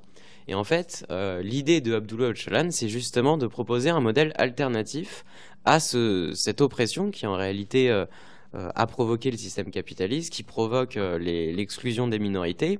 Et c'est ce, cet autre modèle, cet alter-monde, ça serait le confédéralisme démocratique. Et donc ça, en fait, ça serait... très concrètement, ça veut dire quoi comme projet de société? de, Bah ouais, c'est ça, c'est le fait que beaucoup de communes puissent se rassembler en, confédération, donc euh, il y aurait euh, des mini des mini villes en fait, des mini communes, un petit peu à l'image de hum, du Rojava. C'est ce qui se passe au Rojava en, Turquie, enfin non, dans le nord de la Syrie, euh, avec les Kurdes qui, ont mis en place, qui, prônent cet exemple-là ou des, mouvements du au Chiapas, les, les mouvements zapatistes, c'est-à-dire plein de petites communes qui s'agrègent entre elles, qui s'entraînent entre elles, et qui, euh, qui justement euh, prônent la démocratie locale euh, avec une sorte d'écosystème en quelque sorte autour de, de, réserves naturelles qui permettrait justement de faire face aux enjeux écologiques parce que c'est ça aussi euh, le confédéralisme démocratique, ça serait euh, des, petites communes autour de, par exemple, d'un lac ou des. Et, du, coup, seconde commune en référence à la commune de Paris. la commune de Paris, par exemple, où, euh, voilà, c'est ça. Merci euh, Angelo. Euh, Ilan, alors toi, je suis sûr que tu vas nous dire que la société de demain, c'est celle où la juridiction permet l'harmonie de tous et tous. Non, je plaisante, je te taquine. Mais euh, justement, que, quelle, est, quelle en est ta, ta vision? Ma vision, c'est qu'il y aura toujours mieux. Donc pourquoi ne pas essayer d'y aller? C'est un bon cap. Non, mais ce que je veux dire, c'est qu'on pourra toujours améliorer. Pour moi, il y a, y a des, des, des, grands textes qui ont déjà été écrits bah, je parle de la Déclaration universelle des droits de l'homme, mais elle est améliorable, elle n'est pas parfaite. Qui a été écrit par qui, par exemple Par René Cassin. René Cassin, c'est. Euh, tu l'aimes pas? C'est mon campus. Ah, ok. ok, ok. René Cassin, c'est un, juriste de la France libre. C'est lui qui a rédigé les statuts de la France libre. C'est lui qui a, qui, a, bah, qui a donc été le principal euh, rédacteur de, euh, de cette déclaration. Avec Stéphane Essel également entre autres. Of course, mais euh, euh, c'est un, des principaux, euh, René Cassin. Il a principalement contribué. Bref, je vais pas faire sa biographie parce que sinon on n'est pas sorti de l'auberge. Mais donc, cette Déclaration universelle des droits de l'homme, elle nous vend un idéal. Un idéal auquel on n'accédera jamais, mais qu'on doit essayer d'atteindre, puisque c'est l'idéal des, peuples et du développement, du respect des droits humains et de tous les peuples. Donc pour moi, c'est un idéal vers lequel on peut aller. Et euh, il y a évidemment des, milliers de sujets sur lesquels on est en retard. Mais moi, je suis désolé, c'est un, combat qui me touche vraiment, c'est le, combat au Sénégal. D'ailleurs, je vais vous en parler euh, un petit peu après, promis, j'arrête d'en parler. Au Sénégal, ce qui se passe, c'est qu'il y a un président qui est arrivé en 2012, et depuis, euh, il a signé beaucoup de traités avec la France, et pas que, pour transférer les ressources halieutiques qui étaient au Sénégal à la France vers des traités qui n'étaient pas égalitaires, qui font que les Sénégalais euh, se sont paupérisés grandement. On a importé nos, multinationales là-bas, il y a Auchan et tout ça, ce qui font que les petits commerces des gens qui habitent là-bas sont beaucoup moins, euh, vivent beaucoup moins, et donc la jeunesse est fortement paupérisée. Et donc face à ça, tu as des mouvements euh, qui se sont développés panafricanistes, qui veulent le, simplement les richesses des Africains pour les Africains, et donc des Sénégalais pour les Sénégalais. Et moi, ça me touche grandement parce que les luttes libératrices, je trouve que c'est la plus belle chose. Ça fait du bien. Mais c'est magnifique, vraiment. Seule la lutte libère. Mais des gens qui se battent pour euh, leur libération, je trouve ça vraiment magnifique. Et donc, euh, en ce moment même, il y a trois jours, il y a le, président euh, du Sénégal qui a annoncé un report des élections. Les élections étaient vraiment attendues parce qu'il y a eu vraiment un, processus de, répression de l'opposition panafricaniste, mais forte, avec euh, l'opposant principal qui s'appelle Ousmane Sonko, qui a été interdit de, de, présidentielle pour des raisons obscures. Ils ont tout fait pour bah contenir son, essor dans la société sénégalaise, parce que les gens voyaient en lui un, une libération vraiment. Et donc, euh, le pouvoir a tout fait avec le, soutien de l'Élysée, mais le soutien intime de l'Élysée. Allez écouter Juan Branco, il vous le dira, mais il vous l'expliquera bien mieux que moi. Et donc, euh, le, le, le, pouvoir a concrétisé son coup d'État il y a quelques jours en annonçant un report des élections euh, de 9 mois, c'est-à-dire en décembre sachant que pour voter cette loi, ils ont fait exclure tous les députés de l'Assemblée de l'opposition. C'est-à-dire qu'ils ont voté la loi à 105 contre 1 parce qu'ils ont exclu tous les députés de l'opposition. Avec la gendarmerie qui est, qui est dans le qui est rentrée dans, dans, le, dans l'Assemblée nationale. Mais c'est pour montrer à quel point le pouvoir a peur. Avec des armes françaises. C'est ça, avec des armes françaises. Bah, je vais y venir.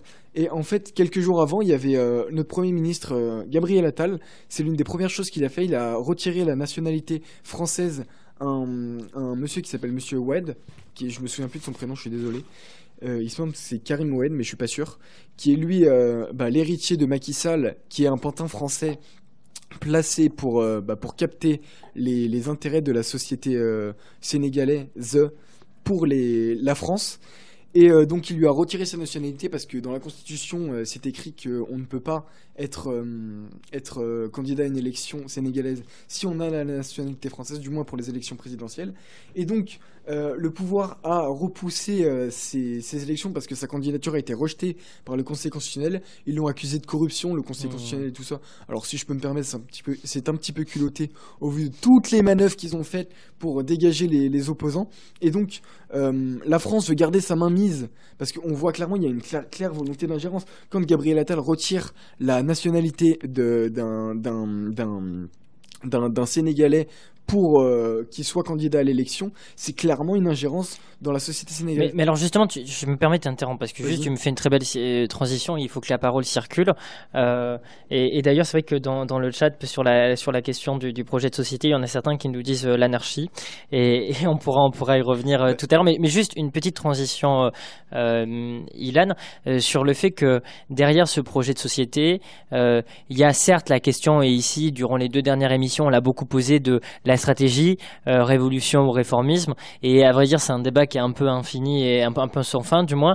Et, du coup, outre ce débat qui est intéressant, mais pour moi, il y en a un autre qui est vraiment majeur, c'est comment on procède euh, sur le plus court terme pour susciter de la, mobilisation, pour politiser. Et c'est là où je vais te laisser continuer de développer et ensuite Angelo et Irène pour en répondre. Et, pour concrètement se mobiliser et mobiliser les jeunes, euh, outre du coup le débat révolution-réformisme, comment on procède? Alors, je sais que Angelo, toi, tu le fais d'une certaine manière, on va y revenir tout à l'heure. Irène, tu pourrais nous en parler aussi. Toi, tu fais le choix de faire de la vulgarisation sur ces sujets et d'informer sur ces luttes, euh, par exemple, anticoloniales. Et, et je te laisse euh, bah, terminer en la matière. Euh, la France, depuis 2016, livre des armes de guerre au, peuple, au, pouvoir sénégalais. Ces armes de guerre, qu'est-ce que c'est? C'est les grenades GM2L, les fameuses grenades qu'on se prend sur la gueule dans les manifestations, qui ont mutilé des, des dizaines de manifestants, qu'on envoie au Sénégal euh, la France délivre des licences d'exportation de matériel de guerre et, viole les traités qui, euh, enfin, auxquels elle est signataire. J'en veux pour preuve le traité euh, sur le commerce des armes. La France est censée être garante des, armes qu'elle fournit de ce qu'on en fait. Elles ne doivent pas servir à violer les droits humains. Alors, le pouvoir sénégalais a engagé des, euh, milices. Bon, ça, c'est encore en cours. Donc, je, vais utiliser le conditionnel plutôt. Le euh, pouvoir sénégalais aurait engagé des, milices pour faire le sale boulot des, des, policiers sénégalais. Il y a déjà eu 23 morts, 23 morts par balle au Sénégal. Donc, est-ce que les Français est-ce que les Français veulent que leur pouvoir continue à armer un pouvoir sanguinaire qui tue par balle des mineurs? Il y a des gosses de 17 ans qui ont été tués par balle au Sénégal parce qu'ils se sont simplement levés pour leurs droits, pour que les richesses qui sont produites par leur pays leur reviennent et qu'ils puissent euh, simplement vivre, tout simplement. Est-ce que les Français veulent ça de leur pouvoir? Et alors toi, ton, levier d'action en la matière, parce qu'on a compris que c'est un sujet qui te tenait à cœur, c'est une forme d'éducation populaire par le biais des réseaux sociaux et du lancement d'alerte, et tu le fais notamment sur euh, Twitter. Toi, Angelo, je sais que tu as lancé avec euh, un ami, voire plusieurs, un, podcast qui est en cours moment qui s'appelle la, Grande Assemblée, si je dis pas de bêtises, et qui est aussi dans cette logique, alors d'une autre manière, pas uniquement sur les réseaux sociaux, mais par le biais du podcast, de l'éducation populaire, notamment adressée aux jeunes. Est-ce que tu pourrais nous en parler, nous dire en quoi cette initiative-là s'inscrit dans une logique de politisation de notre génération et de mise en branle de cette dernière? Oh là, oh là. Euh, oui, effectivement, j'ai fait un podcast qui s'appelle La Grande Assemblée. Enfin, j'ai fait un épisode là, vraiment. Ça vient de se lancer, c'est le tout début. Euh, D'ailleurs, n'hésitez pas à venir nous, nous rejoindre. Mais, euh, Et comment les gens peuvent faire? Euh, bah, Ils peuvent aller sur, sur bah, sur Spotify, Apple Podcast ou, euh, ou Deezer et taper la Grande Assemblée. Et normalement, on sera là. Euh, et donc, le, c'est quoi l'objectif? Et donc, bah, en vrai, il n'y a pas vraiment d'objectif politique. L'idée, c'était vraiment de, de, de montrer, euh, enfin voilà, encore une fois, hein, de, de, de, proposer une alternative aux médias qu'on qu'on a aujourd'hui, dans lesquels des, quinquagénaires s'engueulent sur des sujets qu'ils connaissent absolument pas. Et c'est justement proposer bah, le fait que des, jeunes s'engueulent sur des sujets, mais c'est aussi euh, apprendre ensemble, surtout débattre ensemble. Et, euh, c'est vrai qu'on nous laisse pas beaucoup d'espace euh, médiatique, nous les jeunes. et donc l'idée, bah, c'était de faire un truc un petit peu comme ça. C'était quoi, type, par exemple, là, le premier épisode Le premier épisode, c'était sur, bah, c'était avec quelqu'un qui était concerné par ça. En plus, c'était, bah, parce qu'en fait, bon, bref, c'était l'homosexualité est-elle en train de gagner son combat? Ou gagne-t-elle son combat? Je sais plus vraiment. Euh, et donc on avait invité un quelqu'un qui donc était euh, homosexuel pour nous parler un petit peu de de ce qui se passe, de sa vie, un petit peu si, si ça se passe bien, des trucs comme ça, et pour avoir un petit débat avec lui, euh, voilà. Et, et donc bah, l'idée c'était justement de faire des débats, apprendre ensemble, avoir des petites anecdotes dans la bonne humeur. Et, donc plus, globalement en fait, cette idée, en fait, elle est venue du fait qu'il fallait construire un imaginaire, enfin un récit alternatif. Euh, et donc, en fait, l'idée c'était aussi, par exemple, je, j'ai beaucoup de projets, mais. mais c'est bien, c'est bien. En fait, il faudrait aussi. Comme, dirait l'autre, c'est la, la fameuse jeunesse dépolitisée que vous êtes en train d'écouter depuis maintenant quasiment deux heures. Exactement, c'est ça. on est très dépolitisé. Mais non, on est politisé autrement, c'est ça la question. Mais mais oui, enfin, il faudrait en fait, il faudrait me trouver des, des, des, réseaux alternatifs de, de conscientisation de, des, jeunes et des choses comme ça. Et toi, du coup, Irène, que comme, comme euh, Ilan le fait sur euh, Twitter ou euh, du coup Angelo avec ce podcast, il y a des initiatives auxquelles tu prends part, des collectifs, des assos qui font ce travail d'éducation populaire, de, qui, de, qui, suscite qui ont pour but de susciter de la mobilisation et de la connaissance militante. Bah, moi, comme je disais au début, du coup, je suis militante au point levé à Révolution Permanente. Et euh, nous, notre objectif, c'est de construire un parti révolutionnaire. Donc euh, c'est un peu ça notre objectif, on va dire de long terme, un parti révolutionnaire, parce que comme je disais tout à l'heure, enfin le, le les mobilisations c'est pas ce qui manque, la colère c'est pas ce qui manque, mais la question c'est comment est-ce que tu transformes les révoltes en révolution? Et comment est-ce qu'en fait on, on, finit par gagner non seulement sur des, des revendications précises, la réforme des retraites, euh, les agriculteurs, euh, la précarité étudiante, mais pas seulement sur des, revendications précises, mais sur un projet de société et comment est-ce qu'on arrive à renverser en réalité le gouvernement et, le système capitaliste dans son ensemble? Et comment est-ce qu'on arrive à mettre en place un autre système, un système que, comme je disais tout à l'heure, qui soit euh, sans exploitation, sans oppression? Et pour ça, pour nous, comme, enfin, je l'ai dit euh, plusieurs fois, je pense que vous l'avez compris, mais pour nous, c'est ce qui est très important, c'est la question de la stratégie. Et pour nous, la spontanéité seule ne suffit pas. Enfin, il suffit pas en fait de sortir dans les rues. Euh, euh, il suffit pas euh, de euh, d'aller manifester toutes les semaines à 3 millions de personnes. il suffit pas d'aller brûler des voitures comme l'ont fait les jeunes des quartiers populaires après le meurtre de Naël. La, spontanéité, la spontanéité, ça suffit pas. Il faut de l'organisation. Il faut un programme. Il faut une stratégie. Parce que en face, ils sont organisés. Ils sont organisés. Ils ont la police. Ils ont l'armée. Ils ont la justice. Ils ont la prison. donc ils, ils sont organisés et eux, en fait, en temps de crise, ils sont prêts à tous s'allier. Ils sont prêts à tous s'unir. De Marine Le Pen à Macron, ils sont prêts à faire bloc quand nous, en fait, on est mobilisés dans la rue.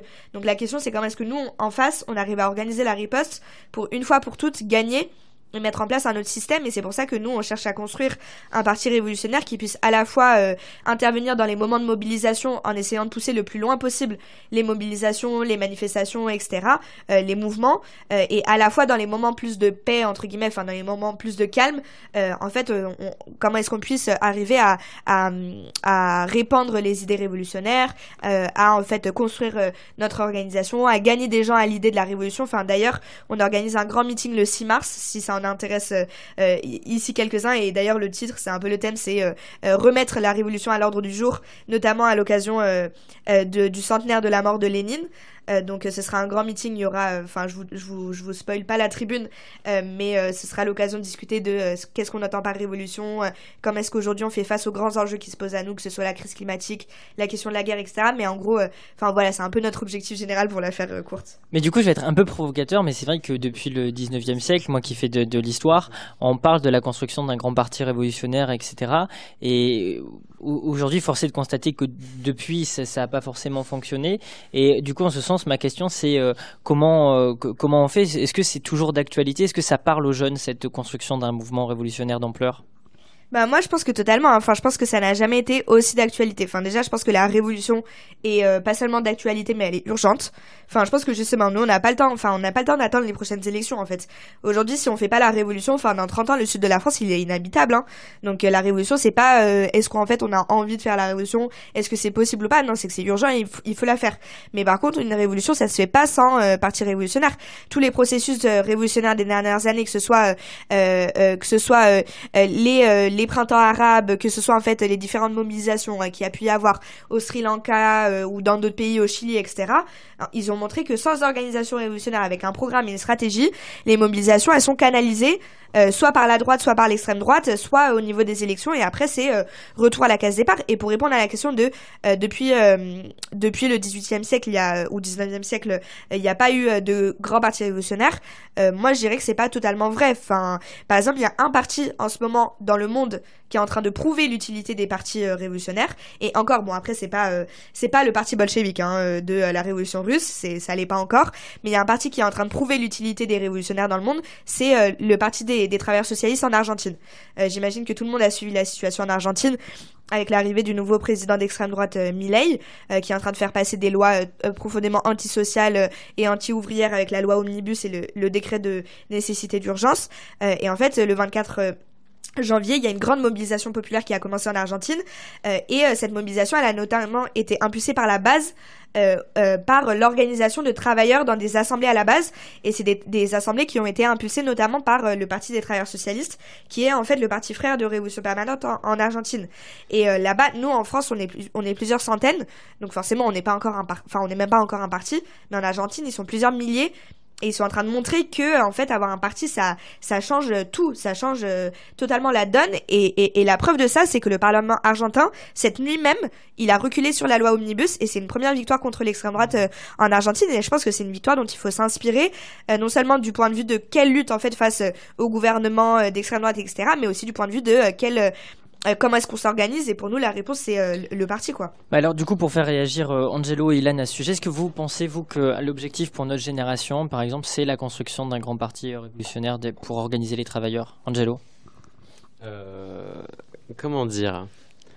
La révolution, oui, je pense qu'il en faut une, effectivement, oui, c'est urgent, il faut, il faut absolument faire un truc, une révolution, une, une forme de révolution. Mais je pense que hum, penser la révolution sur le, en disant ouais un jour le peuple va arriver dans la rue et ça sera le grand jour. Moi je, ne crois absolument pas à cette théorie euh, et je pense pas qu'un parti puisse tout seul euh, provoquer une émulation dans la population. Je pense que ça doit venir d'en bas et je pense surtout qu'en fait, je vais reprendre la phrase de Gandhi, euh, montrer l'exemple, c'est ça n'est pas le meilleur moyen de, de convaincre, c'est le seul. Et je pense que en fait l'enjeu aujourd'hui, c'est un de trouver un nouveau programme parce que quand, quand j'entends parler de Lénine, de, Trotsky, de Staline, enfin, de, de, tous ces communistes, non, de tous ces gens du XXe siècle qui, qui, qui, ont eu un combat, qui ont eu, qui, qui ont pensé aussi qu'il fallait faire un parti, un grand parti comme ça, je pense que c'est des idées qui, qui parlent de moins en moins euh, aux jeunes. Et, je, et, donc, je pense que là, il faut essayer de penser nous et pas de, alors oui, avec des bases de, de, grands auteurs, mais il faut pas non plus les prendre à la lettre. Et je pense qu'il faut surtout en fait essayer de créer un nouveau mouvement, enfin, un, oui, un mouvement euh, citoyen qui serait euh, donc euh, basé sur sur l'exemple populaire. Donc, je pensais à la sécurité sociale de l'alimentation, tout ce genre de, de, choses concrètes qui ne sont parce qu'aujourd'hui il y, a très peu de gens qui sont dans des partis et les gens n'aiment plus les partis en réalité. Les gens ne votent plus, voilà. Et donc, il faudrait que alors là, je dis des trucs, il faudrait, il faudrait, mais l'idéal, ce serait quand même de créer quelque chose qui puisse euh, avoir à la fois aller sur le terrain de, du temps long, donc euh, préparer en quelque sorte la révolution, oui, mais aussi pouvoir euh, avoir une nouvelle vision du monde et euh, pour pouvoir euh, promouvoir des exemples aujourd'hui. Alors, juste avant de faire réagir Irène, si elle le, elle le souhaite, Ilan, toi, qu'est-ce que qu'est-ce que tu penses de, de cette, enfin, comment tu te situes sur cette question de la création d'un grand parti des, des, révolutionnaires et notamment plus globalement sur la question du, du parti politique vis-à-vis de notre génération? Est-ce que tu penses que c'est un outil important, nécessaire? Comment tu te positionnes là-dessus? Bah, moi j'ai une position assez euh, méfiante dans le sens où aujourd'hui, euh, tu vois, j'ai 18 ans, je suis engagé depuis 3 ans. Je suis dans aucun parti, aucune association, rien. Parce que je, je pense que je suis encore en construction de, de mon idéologie, enfin de, de ma pensée plutôt. Idéologie c'est assez connoté, donc on va dire pensée. Et donc j'ai peur d'aller dans un parti, de côtoyer les mêmes gens, et donc de ne pas avoir assez ce recul sur euh, la société à mon âge à 18 ans. Donc tu vois, j'ai un peu une méfiance du parti parce que pour moi, le l'ennemi le, de, de, la réflexion, c'est le dogmatisme. Et donc j'ai peur d'aller euh, dans un parti et de tomber dans le dogmatisme. Et c'est pour ça qu'aujourd'hui, je ne suis engagé dans aucun parti, aucune association, rien. Je préfère garder mon entière liberté de parole et de conscience sur tous les sujets. Mais je dis pas que... Tu reviendras ici hein, pour en témoigner s'il y a un changement de cap. Je, je, dis pas que les partis sont à fuir. Vraiment, c'est, j'ai rien contre eux, je les embrasse, y a pas de souci. Mais tous, hein. Mais, euh, mais euh, ce que je veux dire, c'est que moi, je suis méfiant parce que j'ai vraiment peur de tomber dans le dogmatisme. Pour moi, c'est vraiment l'ennemi de la réflexion. Encore plus à 18 ans. Bon, C'est ta que- formule, ça, le dogmatisme, c'est l'ennemi de la réflexion? Parce que c'est pas mal, hein Je sais pas, non, je sais, non, non, je, je vais pas me l'approprier parce qu'elle a déjà dû, euh, elle a déjà dû être prononcée. Bah, et, et du coup, je te laisse terminer. Mais, euh, mais, mais donc voilà, c'est pour ça que moi j'ai quand même un, un peu de méfiance par rapport au parti. Mais, euh, mais je pense que euh, je, je dis pas que je vais rester jusqu'à 65 ans euh, sans parti. hein. Je pense qu'un Non, jour- c'est 64, hein, c'est pas encore 65. Non, je fais... non, alors, du- du- je pense que dis-moi- tôt ou tard je militerai dans un parti, mais plus, je sais pas en vrai. Je vais, je vais, je vais laisser l'avenir répondre à cette question. Voilà. On en reparlera euh, Voilà. une fois là. Euh, du coup, Irène, peut-être une réponse euh, à, ces, Ah bah, à ces- défoncez-la. à ce débat? Euh, non, mais j'adore parce que c'est vraiment tous les arguments euh, qu'on nous sort euh, contre le parti. Mais bon, déjà, bon, déjà, euh, je pense que les gens connaissent plus euh, Lénine que René Cassin pour te répondre. Mais, mais, mais non, mais en vrai, sérieusement, Bah, bien plus dommage. sérieusement. Euh, plus sérieusement, moi, je pense déjà sur l'action du grand soir, parce que moi, je suis d'accord avec toi. Enfin, moi, je crois pas en la théorie du grand soir et je crois pas non plus que c'est euh, le parti qui va sortir et qui va faire la révolution. hein. Enfin, c'est pas nous avec nos petits bras, on va sortir et ouh, ouh, ouh, on va mettre en place euh, la société communiste. Enfin, nous, c'est pas comme ça qu'on voit les choses. Euh, moi, comme je disais tout à l'heure, c'est pas les mobilisations qui manquent, euh, mais mais les mobilisations, enfin, c'est pas nous qui allons les faire, c'est pas nous qui allons déclencher la révolution. Il y a pas de bouton rouge pour dire euh, demain c'est la révolution et puis euh, on renverse le gouvernement. Non, par contre, nous, ce qu'on dit, c'est que la spontanéité, ça suffit pas et qu'en fait, tu vois que les gens ils sont sortis pendant les gilets jaunes, pendant la réforme des retraites, la grève des raffineurs, les agriculteurs, mais qu'on ne gagne pas. On gagne pas parce que t'as pas d'organisation qui est capable de proposer un vrai programme. Et en fait, le problème, c'est que si en fait t'as pas de parti révolutionnaire qui est capable de proposer un programme et une stratégie, en fait, le problème, c'est que c'est d'autres gens qui vont diriger le- diriger le mouvement. Et que tu le veuilles ou non, les mouvements, ils sont dirigés. Hein. Enfin, c'est la droite, c'est l'extrême droite, c'est les directions syndicales. Je sais pas, les, les agriculteurs, par exemple, la direction du mouvement, c'était la FNSEA. On a vu comment ça s'est terminé. Les Gilets jaunes, ça n'a pas forcément été un parti politique.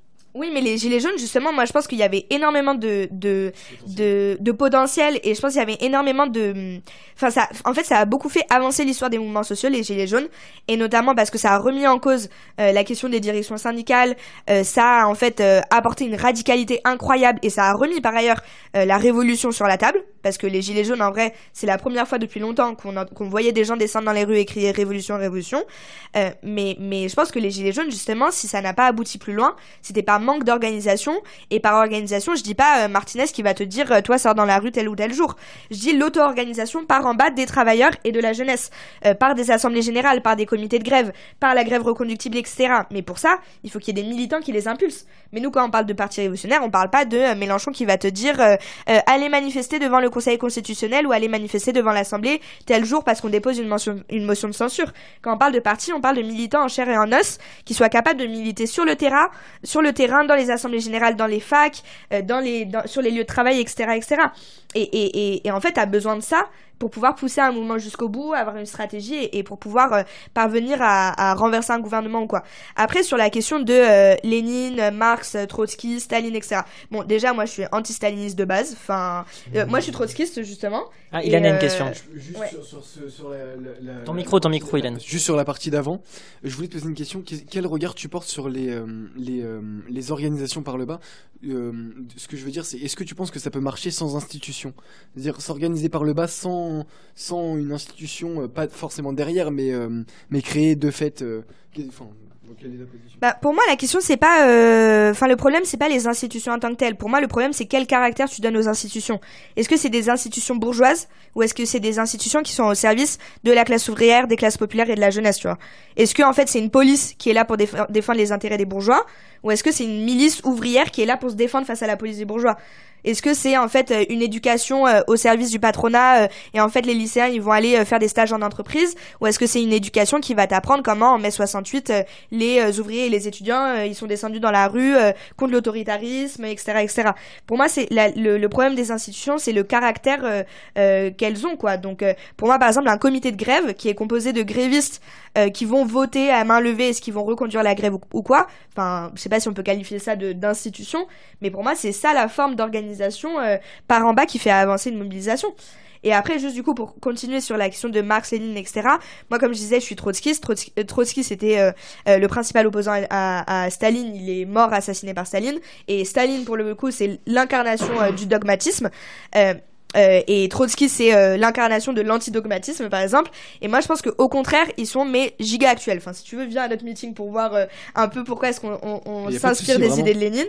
Mais, mais, mais par exemple, bon, après, il y a des références qui, qui datent de leur époque. Hein, mais, mais par exemple, je sais pas, tu lis Trotsky, tu lis le programme de transition ou tu lis Où va la France? Mais c'est giga actuel. Tu lis en fait le programme de transition sur la question de la paysannerie. Vraiment, t'as l'impression le mec il est arrivé, il a vu la, FNS, e, la FNSEA, et il a vu les agriculteurs euh, euh, qui ont euh, manifesté avec leurs tracteurs devant Paris, tu vois. Parce que le mec, il, il, dit il faut revendiquer en fait des banques, enfin il faut revendiquer l'expropriation des grandes entreprises, il faut revendiquer le contrôle des prix. C'est toi tout à l'heure tu disais il faut mettre un plafond de, pour les prix, etc. Trotsky il revendiquait le contrôle des prix, etc., etc. Enfin, c'est des auteurs qui sont très actuels. Et après, juste pour finir sur la question euh, euh, de, euh, de, du dogmatisme, de l'endoctrinement, etc. Parce que ça, c'est une crainte qui est totalement répandue dans la jeunesse. Enfin, déjà, il faut voir, je pense, que la méfiance envers les partis politiques, elle date Enfin, elle est, elle est totalement compréhensible parce que les partis nous ont trahis. En premier lieu, la gauche, le PS, François Hollande, etc., etc.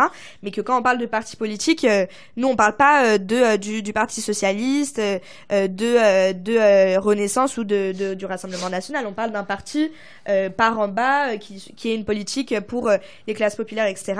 Mais sur la question de l'endoctrinement, moi je pense que justement ce que tu es en train de dire, pour moi c'est la plus grande victoire idéologique de la bourgeoisie, c'est de nous faire d'être arrivé à nous faire penser qu'on pense mieux seul et qu'en fait on pourrait mmh. penser tout seul dans notre coin. Mmh, je suis pas d'accord là. Mais bah si moi, moi je pense mais en fait le problème Les amis c'est juste je vous enfin, Irène on va on va poursuivre un petit peu le débat mais c'est assez marrant parce que en, fait à la, à la, fin de chaque émission, j'ai plus besoin d'intervenir, c'est l'autogestion euh, populaire euh, des, des, jeunes de la barricade et du coup moi je suis renvoyé mais non, c'est vachement euh, intéressant comme comme débat. Juste tu pour qu'on répartisse un peu, tu voulais réagir Ilan sur je, veux bien qu'elle finisse pour que je puisse répondre. Les micros les ah, Je veux bien qu'elle finisse pour pardon, je, ça y est, je suis fatigué. Je veux bien que tu finisses pour que je puisse euh, te répondre.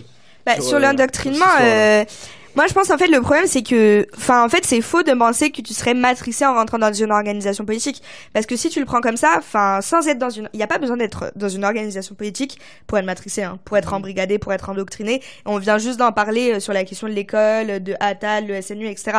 Enfin en vrai la vérité c'est que quand tu nais on t'apprend une version de l'histoire, on t'apprend une version de la société, une version selon laquelle euh, le capitalisme a gagné, le communisme ça marche pas, la classe ouvrière ça existe plus, euh, la méritocratie, en fait si tu veux tu peux, les jeunes des quartiers populaires c'est des délinquants, enfin on t'apprend un tas de choses qui en vrai enfin ne sont pas vraies et, et, en fait, on te, on te propose, on t'impose une grille de lecture qui est la grille de lecture bourgeoise, qui est, enfin, l'idéologie dominante, ça c'est Marx qui le dit, l'idéologie dominante, c'est l'idéologie de la, de la classe dominante. Donc dans une société bourgeoise, l'idéologie dominante, c'est, c'est l'idéologie bourgeoise. Moi, par exemple, j'ai fait le choix d'adopter une idéologie marxiste, et j'ai pas le peur de dire euh, le mot idéologie. Enfin, le marxisme, c'est une idéologie mais, mais pour moi, c'est une énorme victoire de la bourgeoisie d'avoir réussi à faire croire que qu'on peut penser seul dans notre coin et qu'en fait, euh, dans notre coin, on peut réfléchir à une société meilleure et ça. Mais il y a des gens qui l'ont déjà fait par le passé, tu vois.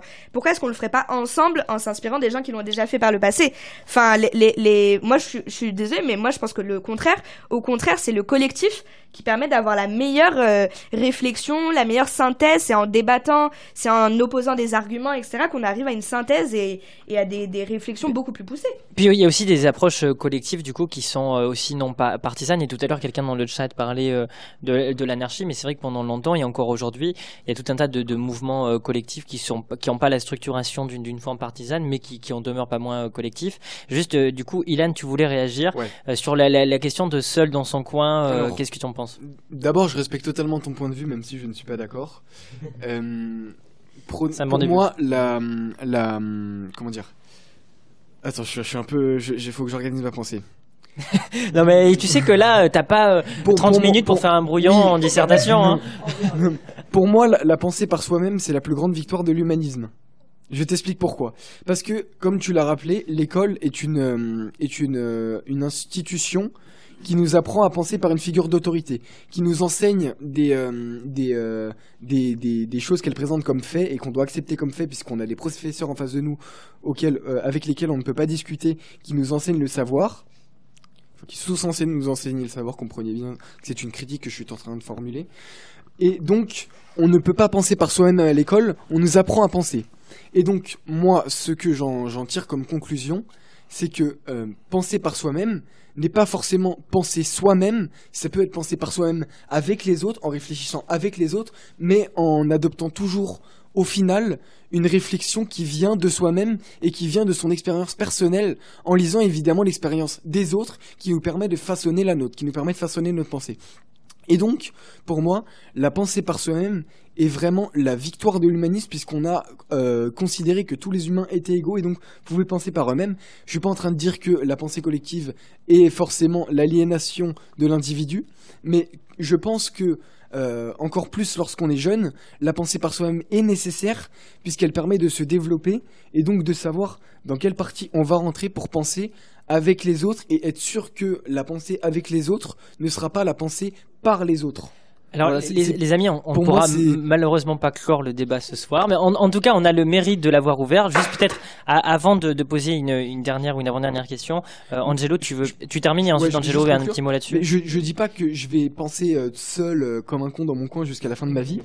Je dis juste que pour moi, à 18 ans, je suis beaucoup trop jeune pour m'intégrer dans une structure qui fera que je penserai par elle. Parce que pour moi, c'est vraiment l'ennemi de la réflexion. c'est vachement subjectif aussi. Voilà, c'est ça.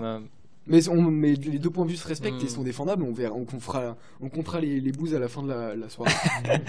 euh, Angelo, à ce sujet, du coup, tu, veux réagir sur ce qui vient d'être dit? Oui, mais tu as parlé de. T'es au milieu, peut-être que tu incarneras la troisième voix. Allez, c'est parti. voilà. En même temps. Non, mais en vrai, oui, euh, en même temps, tout ce dont tu parles, euh, ça a l'air vachement bien, ça a l'air incroyable. Tu, tu, parlais de, tu parlais de, mon idée, là, de, fin, de, notre idée euh, à PEPS de, de la sécurité alimentaire. Et tu disais, oui, il faut absolument. Il, faut, ça serait une bonne idée de, de, gestion ensemble, de, de collectivisation des, des moyens de production. J'imagine que c'est ça dont tu parlais. Euh, mais en fait, moi, la différence, euh, enfin, en, tout cas, je pense que notre différence idéologique, c'est que euh, toi, enfin, c'est les partis politiques. Toi, tu es, pour le, grand parti trotskiste, la révolution permanente, tout ça. Moi, en fait, je suis, contre ce, mode de, fonctionnement, cette centralité du pouvoir, qui dit qu'un parti va donner une ligne politique et va aller dans des assemblées, parce que c'est la stratégie de révolution permanente, c'est d'aller sur les piquets de grève et de dire, bon, hé les gars, si on faisait ça, si on faisait ça. Et c'est de faire de l'entrisme. Moi, je suis contre euh, cette, euh, cette stratégie. Je pense que justement, il faut laisser, euh, il faut laisser les gens le, faire tranquillement dans leur coin. par exemple, typiquement, je vais prendre un exemple tout bête, le Macno euh, en Ukraine, euh, qui avait, euh, qui était donc lui communiste libertaire, qui, qui était pour l'autogestion réelle dans les usines. pendant la, répression stalinienne qui était organisée par, par Trotsky, parce que rappelons-le, Trotsky a quand même beaucoup collaboré avec, avec Staline, notamment sur le biais de la, de la répression des, des, des, des sociotraites, notamment. Eh bien, il avait envoyé sur, sur, en Ukraine l'armée rouge pour, euh, pour faire chier euh, l'Ukraine qui avait un développement communiste libertaire comme on avait pu le voir en Espagne aussi dans les années 36-39 et même aujourd'hui euh, avec le Chiapas ou le Rojava avec les mouvements zapatistes notamment. Et, donc moi je serais plutôt pour le fait que non pas un parti mais un mouvement le fait de, proposer des, solutions, effectivement, mais de les appliquer à l'échelle locale complètement euh, sans parti, sans rien. Dire, bah tiens, si on faisait une sécurité sociale de l'alimentation, par exemple, et, après les, les, faire fonctionner euh, euh, à la lumière du 21e siècle, c'est-à-dire pour protéger la biodiversité, les écosystèmes, ce dont Trotsky avait une vision quand même très productiviste d'ailleurs. Irène, tu peux peut-être réagir euh, un, dernier mot là-dessus bah, Je pense que c'est un grand débat. Bon, euh, après, je pense que la question sur euh, Makhno, Trotsky et tout, c'est une question qui est spécifique au communisme de guerre, donc c'est pas trop la situation dans laquelle on est aujourd'hui. Mais après, je pense, enfin, encore une fois, enfin, la question c'est pas un centralisme. Enfin, l'action c'est pas que le grand parti donne la ligne politique et tout le monde s'était et tout le monde baisse la tête et écoute La question c'est Bah, c'est un petit peu ça quand même. Bah non, la question c'est quel programme tu proposes. Mais je sais pas, tu vas dans une assemblée générale, les gens ils proposent des choses, tu vois. Mais n'importe qui propose des gens. T'as de, de- n'importe qui propose des choses. T'as l'UNEF qui va proposer un truc, la France Insoumise qui va proposer autre chose, PEPS qui va proposer quelque chose, euh, euh, Ilan qui va proposer quelque, cho- quelque chose en, en son nom propre, euh, par sa réflexion seule, etc. Mais n'importe quel militant est légitime de proposer un programme. Après, en tant qu'organisation politique, bien sûr qu'on a un programme. Mais, mais la question, c'est pas de faire baisser la tête aux gens et qu'ils l'acceptent. La question, c'est comment est-ce que tu convaincs les gens. Mais, mais les gens, une fois que tu les convaincs, bah, je sais pas, ils le pensent par eux-mêmes, ils sont convaincus par eux-mêmes. Donc pour moi, enfin, moi je pense que tu as une vision un peu autoritaire euh, de ce que ça veut dire euh, le communisme, ce que ça veut dire le trotskisme, etc. Et après, vraiment, cite-moi une révolution qui a réussi dans l'histoire euh, sans organisation politique. Moi, euh, personnellement, je n'en vois pas. Tu vois, la seule révolution qui a réussi, euh, Le mouvement zapatiste euh, au Chiapas, Chiapas par exemple. C'était une révolution euh, vraiment euh, ultra spontanée, sans parti, sans rien, et d'ailleurs elle existe Dans encore. le sud du Mexique. Dans le sud du Mexique. D'accord, bah moi je connais pas très bien, mais en tout cas, moi je pense Il que y a aussi c'est. la révolution au Rojava par exemple. C'est une Bah, le Rojava, je pense qu'il y a de beaucoup de critiques à faire là-dessus. Mais oui, après oui, oui, effectivement, c'est dans un contexte. Mais en tout cas, au Chiapas, ça existe.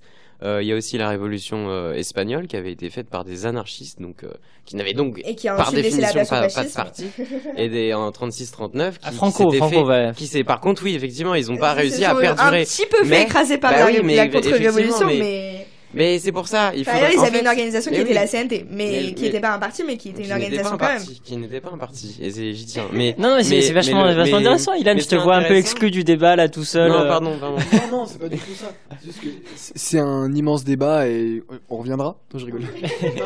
Non, mais vo- vo- volontiers, mais juste tu disais la seule révolution qui a réussi, c'est. Bah pour moi c'est la révolution russe qui ensuite a dégénéré avec l'arrivée au pouvoir de Staline etc. Mais c'est euh, la révolution qui a euh, donné euh, le droit à l'avortement aux femmes, qui a donné le droit euh, euh, de divorce. Lénine en fait il parlait, il avait tout un programme écologique aussi qui était bien plus actuel euh, qu'aujourd'hui, enfin pour aujourd'hui etc. Enfin c'est la révolution qui a commencé à poser les bases d'une société différente, d'une planification de la production au service des besoins de la population etc. Donc euh, et il y avait un parti révolutionnaire euh, qui l'a dirigé quoi. Le, le sujet qui nous occupera euh, dans l'avenir étant celui du fait est que jusqu'alors, aucune révolution euh, globale, il y en a eu certaines euh, territorialisées, euh, n'a conduit à l'évolution permanente et continue. Un vrai sujet euh, dans, euh, duquel nous aurons l'occasion de, de discuter. Alors peut-être euh, ce que je vous propose les amis, parce qu'on va conclure, parce que les amis du chat, ce soir je les ai trouvés vachement fatigués et pas très euh, interactifs. Non, je, je sais pas ce que tu en penses, euh, Il est 20h, euh, on est David, mercredi. mais 22h. Il est 22h17 et je, je vois que euh, je, je, je vois que la jeunesse est fatiguée. Donc euh, non non mais c'est marrant c'est marrant c'est marrant. Euh, non non le, le chat euh, vous écoute euh, avec euh, avec euh, attention mais c'est vrai qu'il n'y a pas beaucoup de, de Ah, réactions. on est là, on est là. Embrasse, plaisir, on les ça fait embrasse. plaisir Voilà, écouter. J- Jamie Foxx. Euh, il y avait une question qui avait été posée tout à l'heure, mais sur laquelle vous venez, de- vous venez de, euh, de, de répondre, hein, sur la Oh, question de. Richie, faut dire qu'il nous a traité de vieux Ouais. d'emblée, mais non, mais c'était de l'ironie, les amis, quand même. Faut savoir. euh, Faut le mettre en prison. Quand même. Oh. Ah mais c'est vrai, ils se sont réveillés. En fait, vous voyez comme quoi il faut les provoquer et ça les réveille. C'est la bonne stratégie, David. En tout cas, moi j'ai adoré, j'ai adoré débattre avec, euh, avec vous, vous tous. Mais alors justement, c'est pas terminé. Il y a- Moi, j'ai Ah bah, il y a que- Sébastien Tuller. que je, on l'em- on On l'embrasse. l'embrasse, ouais, on l'embrasse. Je- je- tu, tu le connais? Bah oui. Mais toi aussi, tu le connais, c'est. c'est euh, Attention, faites attention, nous sommes écoutés, hein, donc euh, balancez pas n'importe euh, quoi. C'est un, je- un militant sur les, sur les réseaux sociaux pour les droits humains, il me semble. Ah ben super, ben enchanté, enfin ravi Sébastien, on te, on te salue. Alors si peut-être une une question du coup pour conclure, c'est une question qui est habituelle euh, pour conclure les émissions de, de chez Au Poste et je viens de m'y habituer parce que jusqu'alors j'avais du mal. Tu vois, je, je progresse, hein, euh, c'est l'évolution Ah, mais professionnelle. extraordinaire, toujours, toujours aucune note. euh, tu mènes brillamment tes, tes entretiens devant des, euh, des, des, des gens qui, qui ne veulent pas te répondre, qui disent que tes questions sont trop longues, trop vagues, trop dures. Merci, Euh, c'est vrai qu'on veut la défense, et, tu et- vois. Et, et là, tu es non, non, non, t'es fortiche, t'es fortiche. Bon, merci beaucoup. Alors du coup, une dernière question, c'est euh, qu'avez-vous fait, qu'avons-nous fait selon vous pendant ces plus de deux heures ici euh, au poste en tenant la barricade? Qu'est-ce qu'on a produit, qu'est-ce qu'on a réalisé euh, euh, tous les quatre ensemble ici collectivement, tous les cinq, du moins avec David qui nous accompagnait à la régie? Euh, voilà, qu'avez-vous fait pendant ces plus de deux heures, Ilan? Alors attends, il faut que je question recalcule la question. C'est. Mais pourtant, c'est simple. Qu'avons-nous fait ici dans cette émission ensemble collectivement Qu'est-ce qu'on a fait? Bah, on s'est bien amusé. On, on a bien débattu. Non, mais c'est vrai, moi j'ai kiffé. hein. J'ai kiffé les débats. Euh, c'était c'était cool. Euh, on a on a avancé. Bon, pas trop, mais on pourrait encore un peu plus. C'est pour ça qu'il faudra qu'on revienne. C'est con. Le mec, il y tient, tu vois, il est vendeur, hein, Ouais, c'est un, ouais. un commercial. Réinvitez-moi. Ouais, et, euh, et euh, j'ai adoré tes questions. Bon, je préfère celle d'Apolline de Malherbe. Non, je rigole. Je rigole, Oh, je rigole, je rigole. oh, bah oui, mais pour ça, en fait, tu es seul parce que tu es, tu es vendu au système, c'est ça. c'est, c'est Drahi qui t'a dit va chez Au Poste pour euh, faire de la pub. Non, il en a pas besoin. Bah ouais, non, moi j'ai j'ai kiffé. C'était vraiment. Allez, je tombe malade. Ça sent la sincérité. C'est le parti, il m'empoisonne. Oh, bien joué. Angelo. Bah non, mais c'était cool ce débat. Enfin, ces débats sur, sur de nombreuses questions avec les, le trotskisme notamment. Mais non, c'était assez cool. Je- J'espère rev- re- revenir aussi. Euh, c'est fatigant aussi, mais bon. C'est ça, Désolé pour mon- l'exploitation. Le- Et Macron dit qu'on est oisif après. Hein. Ah là là, c'est C'est- n'importe quoi. Non, mais n'hésitez pas aussi si vous nous, vous, à nous recommander des, des, des, des gens, des camarades que je connais pas forcément, qu'on Mmh, ne connaît sûr. pas forcément, et qui pourraient prendre votre place euh, histoire de faire tourner. Mais euh, non, j'allais dire quelque chose. euh, Bon, passons. Euh, Irène, qu'avons-nous fait? On a réinventé le monde. Euh, non, euh, bah non, mais ouais, on a débattu, c'était très intéressant. Nous, on a beaucoup de camarades aussi, je pourrais faire tourner. bah, oui, oui, bah, on voit ça. Vous êtes, bon, vous êtes fidèle au poste Et sur les, les, les émissions. Euh, à savoir si Ilan va trouver d'autres camarades qui sont seuls, qui vont vouloir venir.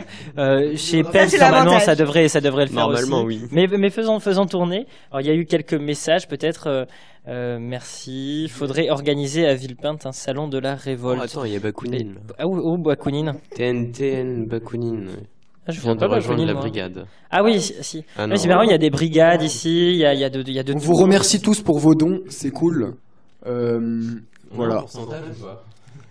Oh là là là, on va, on va clore le débat. C'est la coupure, 150 la coupure. euh, le mineur qui demande.